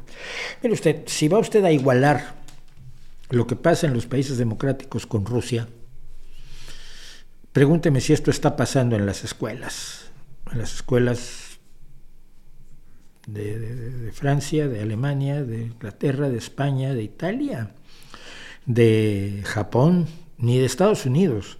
Hay, muchos locos moviendo las milicias en Estados Unidos, pero no están los niños en las escuelas Todavía, supongo que algunos republicanos querrían que sí se pudiera hacer, pero todavía no están aprendiendo a armar, desarmar y limpiar fusiles de asalto que ellos utilizarían quizás R-15 en vez de AK-47 en los colegios, en las escuelas, en las primarias con niños de 8 o 9 años en los Estados Unidos. Digo para tenerlo claro. Vamos a es interesante escuchar a los republicanos, dice este corresponsal en Nueva York de la tele rusa, que es Valentín Bogdanov. Por ejemplo, los participantes de una encuesta que creó Tucker Carlson. Tucker Carlson es el, el, máximo representante prorruso y ultraderechista de los Estados Unidos, de quien hemos hablado aquí, porque ha reconocido que mintió defendiendo que Donald Trump ganó las elecciones de 2020 y mintió solamente para no perder audiencia, o sea que es un tipo con una cara impresionante. Pero esta encuesta que fue creada por Tucker Carlson y enviada a los posibles candidatos futuros del Partido Republicano en 2024, y la respuesta es clara. Nadie está interesado en Ucrania. Los que realmente tienen una oportunidad de ser presidentes, honestamente, dos personas, Donald Trump y Ron DeSantis, el gobernador de Florida, básicamente en sincronía, en unísono, dijeron que Ucrania está lejos y Ucrania es costosa y que Ucrania es peligrosa. Yo lo que sé y lo que recuerdo es, Ron DeSantis está en una posición más extrema, pero lo que recuerdo es que eh, Donald Trump decía que él iba, él podía acabar con la guerra en 24 horas simplemente entregándole el 25% de Ucrania a Putin. Que a Donald Trump le parece muy mal que Putin haya invadido Ucrania, que le parece que es una cosa terrible, que ha habido crímenes espantosos, está hasta enterado de que se ha atacado edificios de, viviendas de civiles y está enterado que se han atacado hospitales y por eso mismo cree que se le debe entregar a Vladimir Putin una, quinta parte, una cuarta parte de Ucrania. Porque lo que hay que hacer es de sentar un precedente hoy en el siglo XXI de que si tú eres un criminal de guerra que ataca a un país totalmente pacífico, tienes derecho a tener ganancias territoriales. Es el peor mensaje que podemos mandar. Pero que yo sepa, no los republicanos en general han estado apoyando todo el apoyo que Estados Unidos le da a Ucrania. Y voy a decir una cosa más. Si Estados Unidos le redujera el apoyo a Ucrania, lo que va a pasar y lo único que puede pasar es que Europa multiplicará su apoyo a Ucrania. Sigamos pues que tenemos más tele rusa. Y en este caso tenemos aquí, precisamente, en una entrevista de radio, al 45 presidente diciendo cómo resolvería la cuestión ucraniana en Moscú si fuera a volver a la, a la, Casa Blanca. Y dice Trump, yo podría haber negociado, en el peor de los casos podría haber hecho un trato para dar algo. Hay ciertas áreas que son áreas en las que se habla ruso. Francamente, se podía haber hecho un trato. Yo me pregunto, por ejemplo, si Donald Trump estaría de acuerdo en que las zonas donde se habla español en el sur de los Estados Unidos se le entregaran de vuelta a México. Si está de acuerdo con eso, podemos negociar. Ah, por cierto, hay mucha gente que todavía habla francés en, Nueva Orleans. En, bueno, no, solo en Nueva Orleans, ¿no? en, todo, en todo lo que es el, esta, esta zona que, que Estados Unidos le compró a Francia. Quizás debería devolvérselas a Francia. Una y otra vez, varios funcionarios de la Unión Europea, ni siquiera estoy contando a un grupo de rábanos bálticos,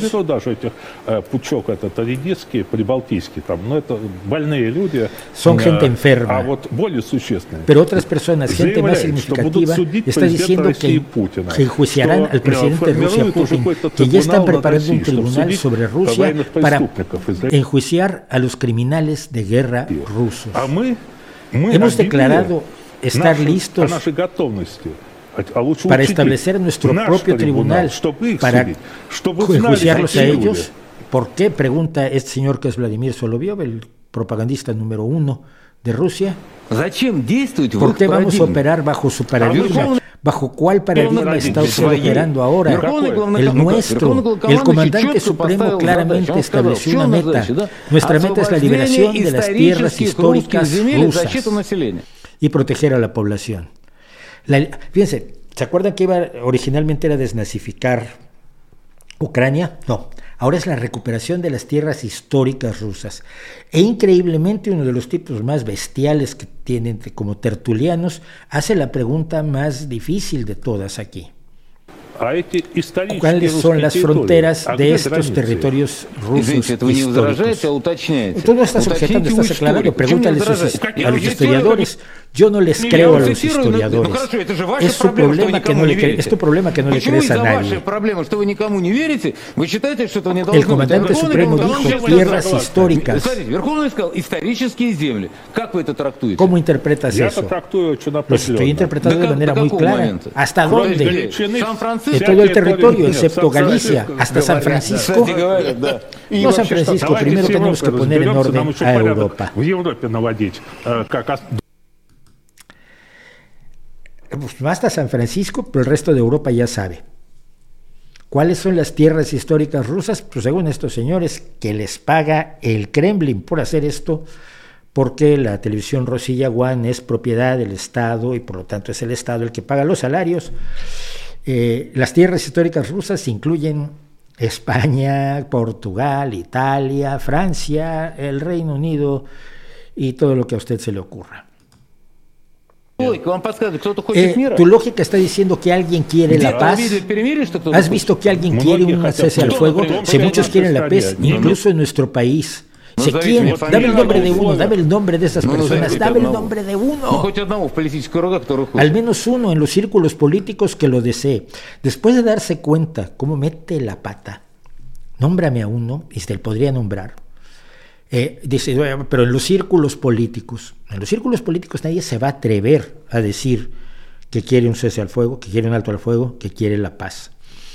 En la televisión rusa, ustedes lo han visto a lo largo de las semanas, se juega entre la paz negociada donde nos quedamos con la cuarta parte de Ucrania o el no negociaremos nunca con ellos. Yo lo que tengo claro es que los que más prisa tienen por entregarle una parte de Ucrania a los rusos no son ucranianos. Nos, nos, las arreglaremos. Tenemos que salvar al mundo. Este es el gran propósito de Rusia. Ahora ya no es recuperar las tierras históricas de Rusia, es ni más ni menos que salvar al mundo. Miren, cuando los militares estadounidenses o los más enloquecidos ultranacionalistas estadounidenses dicen que Estados Unidos es el país más grande del mundo y que su misión es salvar al mundo, nos dan entre risa y algo de asco. Me parece razonable que nos dé igual de risa igual de asco esto, porque además en este caso Vladimir Soloviov está acompañado de nuestra vieja conocida Margarita Simonian, la anterior patrona de Ina Afinógenova, que sigue sin llegarme su demanda y que es la otra gran propagandista, varias veces condecorada por Putin. El gran objetivo de Rusia, pues, es salvar al mundo. No hay duda alguna que lograremos hacerlo con la ayuda de Dios. Porque no tenemos en realidad aliados como teníamos en la Segunda Guerra Mundial. Tenemos a muchos observadores que nos desean el bien en China, India, el mundo árabe, América Latina. Pero ¿quiénes son nuestros aliados? Aliados que nos podrían ayudar con Lend-Lease abriendo un segundo frente. ¿Tenemos ese tipo de aliados? No, nos los tenemos. Tienen miedo. Les gustaría ayudarnos, pero no lo hacen porque da miedo. Lend-Lease, lo hemos comentado aquí, es el programa mediante el cual el Reino Unido y Estados Unidos le dieron una gran cantidad de material, armas, alimentos, municiones eh, y equipo a la Unión Soviética que fue importantísimo entre 1941 y 1945 para que la Unión Soviética resistiera la, invasión nazi, sin quitarle heroísmo al pueblo soviético que puso 20 millones de muertos. Esto es importante. Pero el Lend-Lease, el programa Lend-Lease, préstamo, préstamo y, arrendamiento, un programa que se le ocurrió a Roosevelt mediante el cual, mira, yo te doy armas para la guerra y cuando acabe la guerra, pues las que, las que sobren me las devuelves. Era una forma de regalar armas, pero un poco. Y esto lo estuvo haciendo durante toda la Segunda Guerra Mundial, el Reino Unido, desde el momento, desde el momento en que eh, los nazis invaden Alemania, lo hacen el Reino Unido y Estados Unidos hasta el último día de la guerra. Pero en otras ocasiones, aquí mismo en la televisión rosa hemos oído que no, que Rusia estaba, la Unión Soviética estaba totalmente sola ante el mundo y que Estados Unidos y el Reino Unido estaban con los, con los nazis.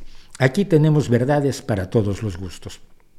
Y acerca de nuestras metas, dice Margarita, cuando ganemos esta guerra no ganaremos contra Ucrania, no solamente tomaremos Bakhmut o Buledar, piénsenlo, derrotaremos a todo el mundo occidental, que está actualmente mandando toda su fuerza a Ucrania. Cuando derrotemos a toda esta horda, Simplemente confirmaremos nuestra situación excelente, cuyo conocimiento mentiría el corazón como el país más grande del mundo. El país más grande del mundo, dice Margarita Simonian.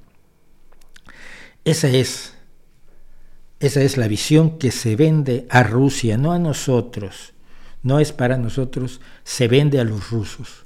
Se le está diciendo que son el país más grande del mundo, que van a ganar esta guerra, que derrotarán a todo Occidente, que expandirán sus fronteras hasta Portugal.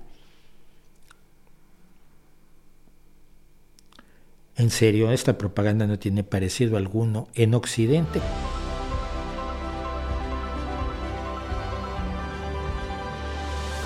El otro día me estaba yo Mm, viendo una exposición, una exposición de, mujeres que han ganado el premio Nobel aquí en un, en un, recinto cultural que hay en la ciudad, y estaban una serie de, obras de arte de un pintor de aquí que hace que trabaja cuadros que se ven de una manera con la luz natural y que con luz negra, con luz ultravioleta, tenían los retratos de una serie de personas relacionadas con el Nobel.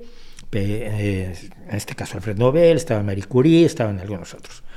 Bueno, y precisamente sobre una ganadora del Nobel de la Paz, la mujer árbol, esta, esta mujer, eh, me parece que es keniana, que se dedicó a plantar árboles, porque protestar, ya lo hemos dicho, señalar lo que está mal y protestar es muy bonito, ¿no? Y sales en la tele y tendes tus libros como Greta Thunberg, pero no cambias nada.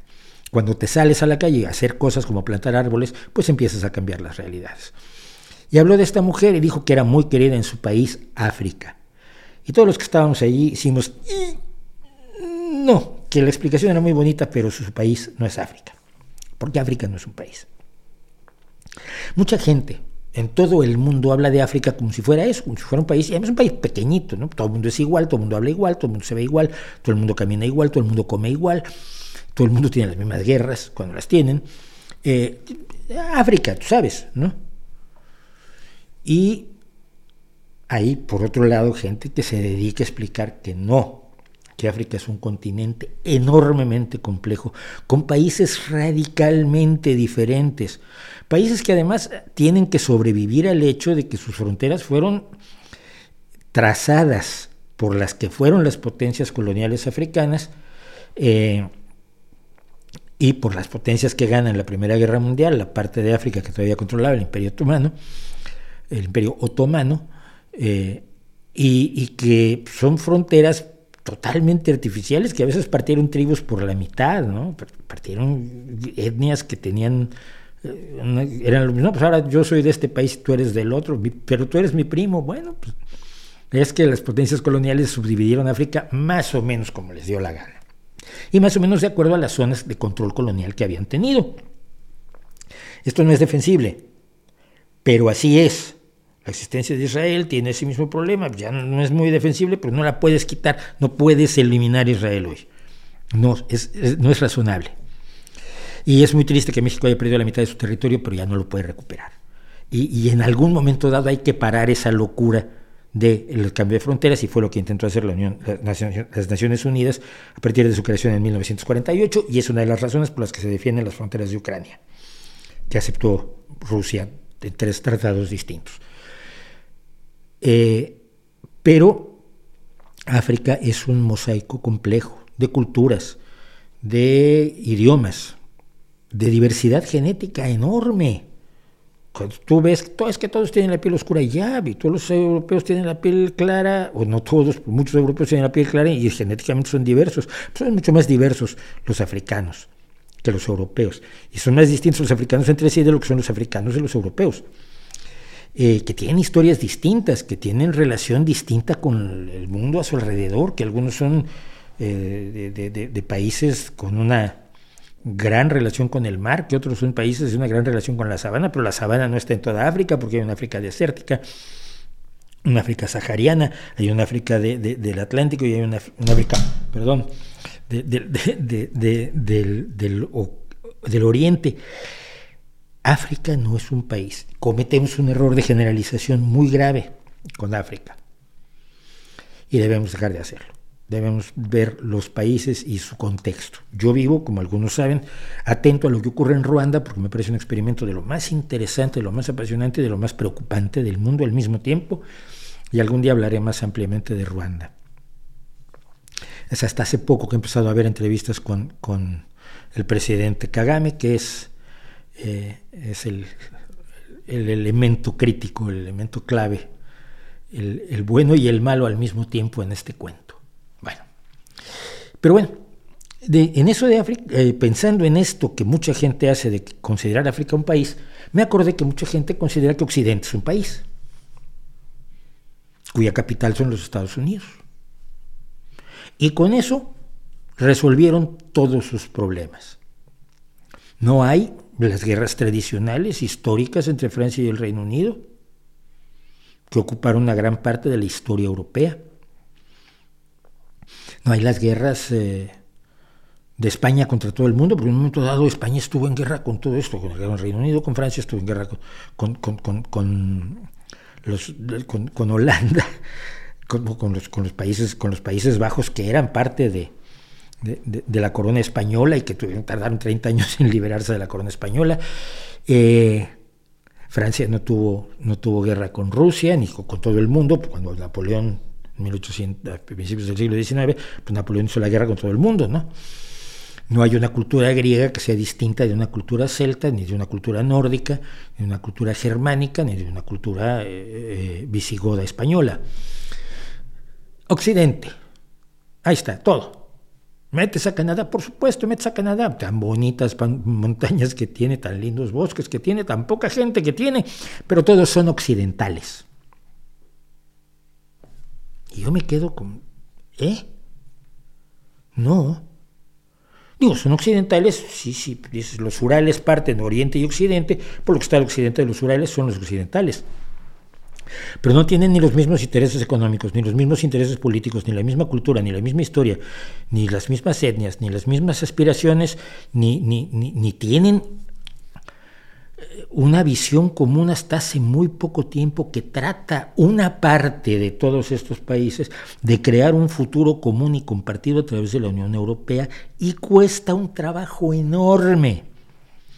Y es muy difícil lo que se ha planteado el mundo a partir de la creación primero de la unión del carbón y el acero, por una unión comercial que posteriormente avanza hacia el mercado común europeo, que después se convierte en la Unión Europea, hace muy poquitos años, pocas décadas. Pero somos distintos y tenemos intereses diversos, todos los países del mundo. América Latina tampoco existe, es una invención porque los, problemas de Guatemala y los problemas de Argentina son radicalmente distintos y por supuesto no tiene mucho que ver los problemas del Perú con los problemas de Colombia. O no tiene tanto que ver como para considerarlos un solo país. Esta visión generalizadora regionalista es peligrosísima cuando se habla de Occidente, entre otras cosas por lo que hablábamos, porque se considera que todos los países europeos funcionan al unísono bajo la dirección de los Estados Unidos. Porque son aliados. Pero el ser aliados no significa absolutamente para nada la sumisión que algunos quieren ver. Y esto fue clarísimo cuando Donald Trump estuvo al frente de los Estados Unidos, propuso, eh, creía, que, creía que en la se pagaban, se pagaban este, eh, cuotas y entonces decía que no pagaban sus cuotas los países europeos y los países europeos le tuvieron que explicar que la OTAN no funciona así. Pero Donald Trump estuvo a punto de reventar la OTAN y sin Estados Unidos habría seguido. Y eso se planteó. Son países diferentes, con intereses diferentes, que tratan, como todos los, aliados o los socios comerciales, pues más o menos de encajar. Pero cometemos un error al hablar de ese occidente colectivo en el que cree Rusia. En esa unidad indisoluble que no existe, que ojalá algún día exista, pero que no existe en realidad, y que, y que no condiciona ni el accionar de los gobiernos ni los puntos de vista de las personas. Y que tiene realidades de lo más distintas. Aquí en España es muy común escuchar a la gente, es que mira los beneficios que tienen en Alemania. ¿Sí? ¿Sabes qué impuestos pagan en Alemania? Pagas el 27%, estás llorando. Te quitarán el 42%, te tirarías por una ventana porque son países de una economía diferente, con una realidad diferente y con intereses diferentes, y muchas veces gobernados por partidos radicalmente diferentes. Pensemos en Portugal, España, Finlandia, Noruega, eh, Dinamarca creo que ya no, no, Dinamarca sí, Suecia no, no, me acuerdo, pero hay, hay una serie de países que están gobernados por la socialdemocracia y hay un país como Italia que está gobernado por el neofascismo. Puedes considerar que van a funcionar de manera idéntica en, absolutamente todo, es infantil. El occidente colectivo que Rusia ha creado como enemigo en su narrativa, yo deseo que un día exista, y no porque sea el occidente, ni mucho menos, pero en la medida en que no existe, tenemos que romper con la categorización casi racista que se hace respecto de Occidente. Es que la ciencia occidental pues no, mira, es que la ciencia ocurrió por accidente en una serie de países que por accidente están al occidente de los Urales. Pero eso no quiere decir que la ciencia ni sea patrimonio de todos, haya sido un trabajo conjunto de todos. De hecho, competían, cuando los ingleses competían con los franceses, en el siglo XIX es, es un enfrentamiento continuo y los alemanes por ahí haciendo lo suyo. Eh, y los grandes científicos trabajaron sobre las mismas ideas, pero no, trabajaron sobre una concepción geográfico-política similar. No estaban haciendo equipo por una realidad geopolítica. Eh, es, como, es, como, hablar de las matemáticas islámicas. No podemos usar estos números porque son matemáticas islámicas. No podemos usar esta ciencia porque es ciencia blanca y occidental. Y estas matemáticas son morenas y islámicas. No. Que las matemáticas las hayan desarrollado la edad de oro del Islam es maravilloso, pero eso no las convierte en patrimonio cultural exclusivo y único del Islam, del Islam del siglo XI y X sobre todo de al-Juarizmi, que le da su nombre a los algoritmos, del álgebra y de todo eso que empieza con al, que desarrollaron los árabes. El hecho de que se haya conservado la cultura griega a través de la edad de oro del mundo islámico no, las, no hace ni que sea menos griega, ni que sea más islámica, ni que sea propiedad de nadie, porque es patrimonio de la humanidad. Cuando se destruye arte, cuando se destruye cuando se duda de la ciencia por su origen geográfico o político, se está actuando de una manera absolutamente irracional y muy, muy, muy peligrosa. Y en México se acaba de hacer, y te voy a poner solo este ejemplo, eh, en la Facultad de Artes y Diseño se tiró una, reproducción en espuma que hay de la, de la Victoria de Samotracia, que es una de las grandes esculturas de la cultura griega. Y le ponen, tiran esta mierda blanca occidental y a la samotracia también. ¿Es blanca y occidental? ¿Y por eso es mierda? No lo creo. Creo que es una visión enormemente cerrada, es una visión enormemente racista e identitaria, porque es como decir que, no sé, que la guitarra no la puede usar nadie porque es española, porque es española. O que la gaita no la deberían usar todos los pueblos que la usan porque era romana. Fueron los romanos los que llevaron la gaita por toda Europa, lo que pasa es que nos gustó. Esas generalizaciones geográfico, político, cultural, étnico, eh, racistas, no valen ni en Occidente, ni en África, ni en América Latina. Y es parte del mensaje que suelo dar y con el que yo sé que harto a la gente diciendo que tenemos que asumir la complejidad y tenemos que tratar de no pensar identitariamente porque todo lo que ha hecho el ser humano es nuestro patrimonio, lo bueno y lo malo. Lo bueno lo conservamos y lo disfrutamos. No necesita ser un negro del Delta para hacer blues, como no necesita ser un parisino malhumorado y enamorado para cantar a Jacques Brel. Y por supuesto no necesita ser un ruso adorador de Putin para disfrutar de la, de la obertura 1812 de Piotr Ilich Tchaikovsky. Lo bueno es, es patrimonio de todos. Ciencia, arte, cultura, ideas, proyectos. Y lo malo es patrimonio de todos para que aprendamos de él. Y precisamente por eso no hay que olvidar ni reescribir el pasado, porque no podemos fingir que en el pasado éramos mejores personas de lo que somos hoy, porque no lo éramos. Si hubiéramos vivido en el pasado habríamos sido tan racistas, tan sexistas, tan clasistas, tan monárquicos, tan aristocráticos, tan despreciablemente arrastrados, que nos daría vergüenza mirarnos al espejo. Porque hemos avanzado y hemos progresado gracias a la aportación de todos. Que no hay Van Gogh sin pintura, sin, las impresiones, perdón, sin, las, sin la gráfica japonesa, y no hay siglo XXI sin Van Gogh. ¿Ok?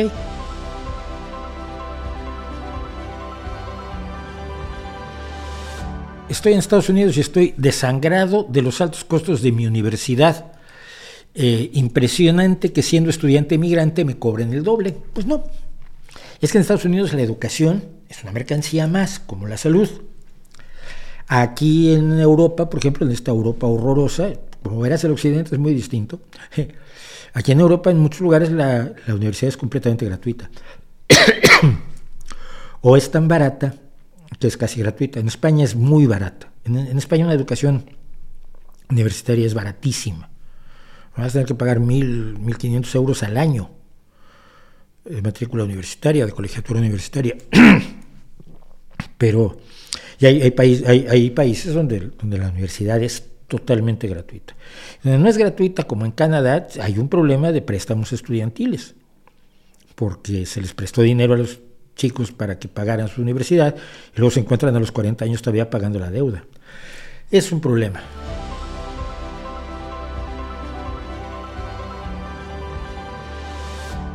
¿Cree que el guevarismo como acción política, con esto vamos a terminar yo creo, ¿cree que el guevarismo como acción política fue dañino para la izquierda latinoamericana? Sí.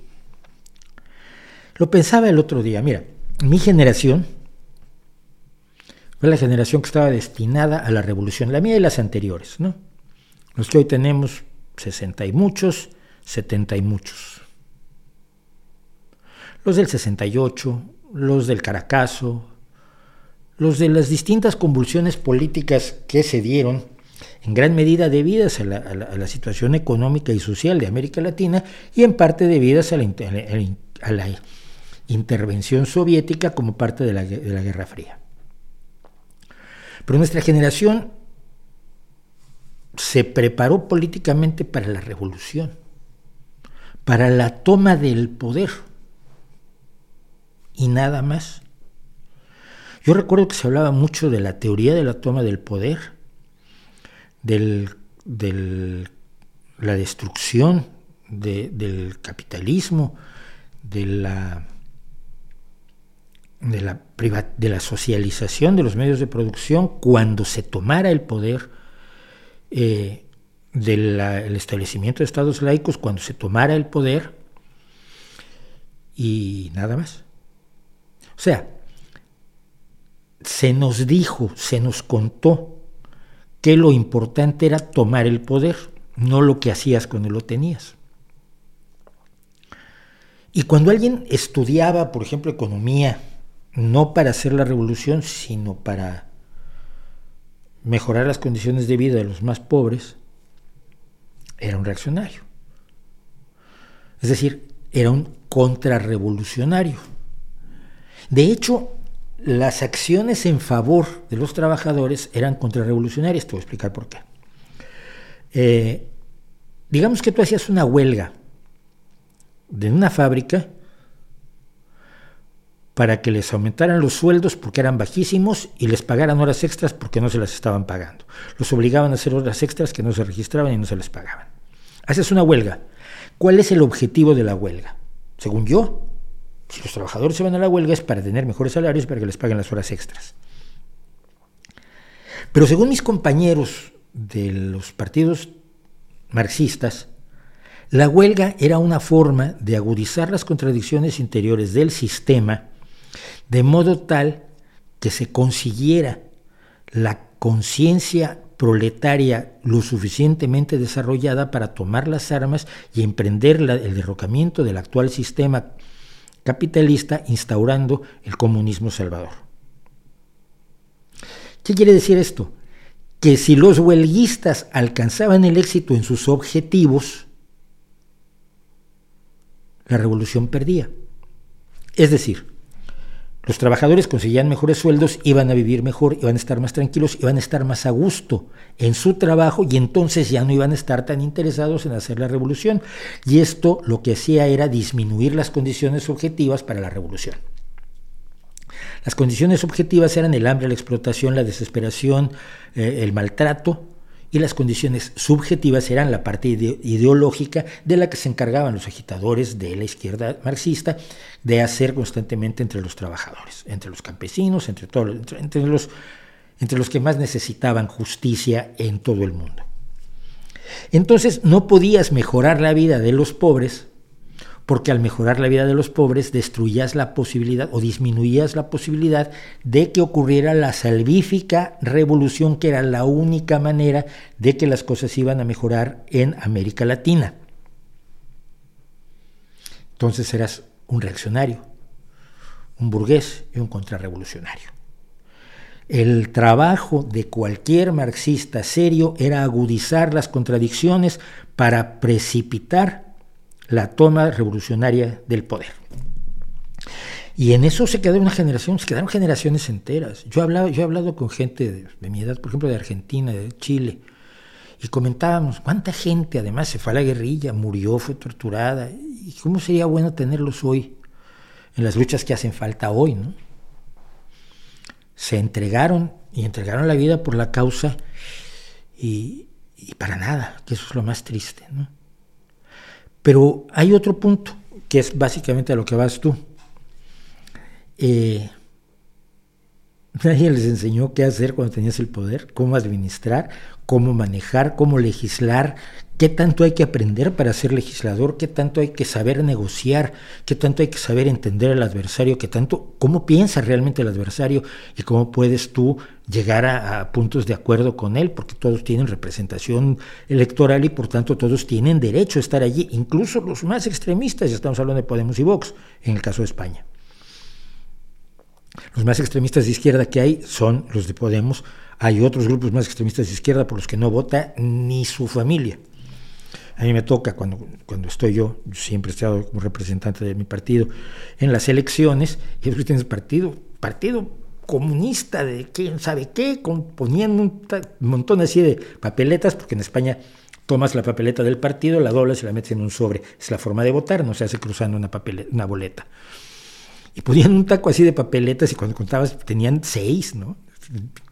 Cuando los, partidos normales tenían 200, 300 votos y Podemos 100 y ellos 12, 13, 6. Hay una izquierda más extrema, por supuesto, y una derecha más extrema que Vox y Podemos, pero tienes que negociar con ellos, tienes que hablar con ellos, tienes que sentarte y no ver en ellos al desgraciado que piensa unas cosas tan asquerosas como las que piensa Vox, sino a la gente que vota por ellos y preguntarte por qué. Todo eso no nos lo enseñaron.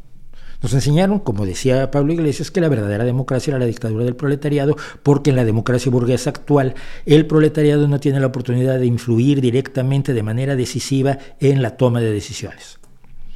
Porque la toma de decisiones tiene que ser una toma de decisiones marxista, no tiene que ser la toma de decisiones que pudieran ocurrírseles a los trabajadores cuando votan, digamos, por el Partido Socialista o incluso por el Partido Popular o incluso por Vox. Ahí están votando mal los trabajadores, creían los marxistas.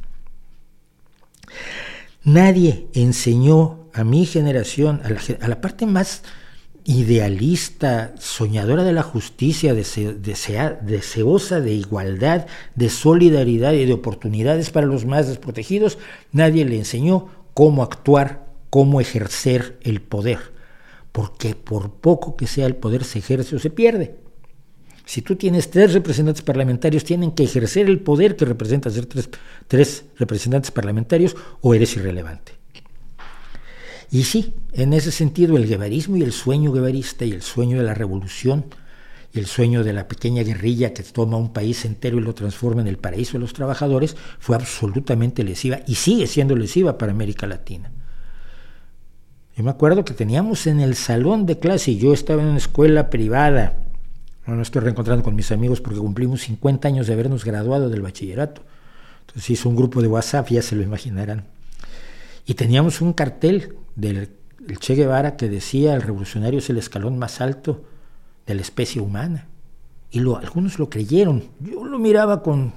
Eh, nunca fui, nunca, yo fui compañero de viaje, pero nunca fui un fiel marxista, pero muchos lo creían vivamente y se echaron la vida allí. Yo creo que ha sido terriblemente dañino porque además esas posiciones extremas facilitaron la intervención estadounidense y el accionar de las élites más salvajes, cavernarias, inhumanas y brutales de las ultraderechas y de las milicias de los ejércitos en América Latina. ¿no?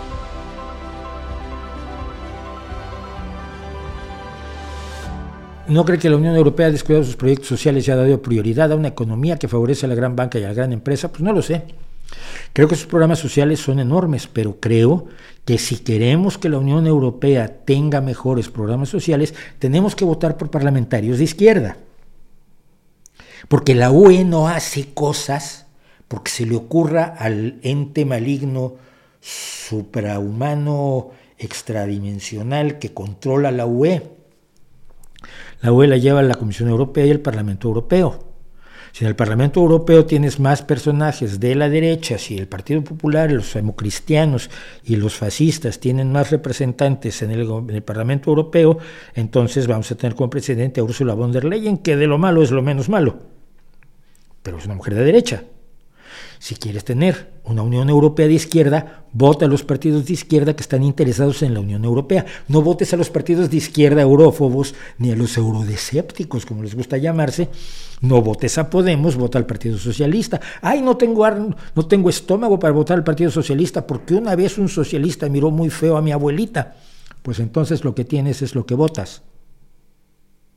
Lo que tienes en tu municipio, en tu región, en tu país y en la Unión Europea es lo que votas.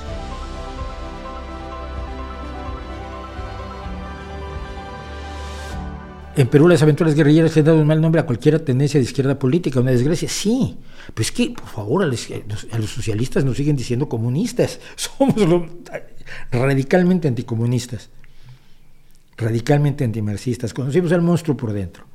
Y sin embargo nos siguen llamando comunistas y claro, con eso aterrorizas a la gente. ¿Tú qué quieres? Hombre, yo quiero unos impuestos progresivos para que los niños tengan escuela. Lo que él quiere es gulags y el comunismo. No, no. Lo decía George Orwell, mientras los comunistas estaban tratando de asaltar el cielo, los socialdemócratas, pobrecitos, estaban tratando de que en los, en los jardines de infancia hubiera muebles pequeñitos al tamaño de los niños para que los niños se sintieran mejor. Y al cabo de aquello que escribió Orwell allá por 1930 y tantos, en las escuelas los niños tienen muebles pequeñitos para que se sientan mejor y el cielo por asalto no lo hemos tomado todavía.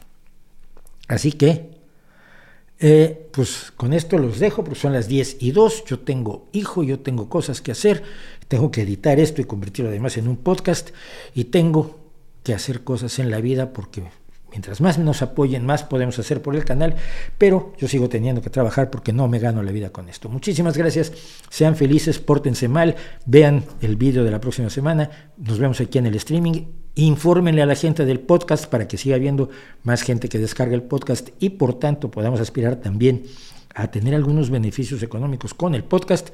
Nos vemos entonces la semana próxima y ahí les dejo mi reputación para que la hagan pedazos.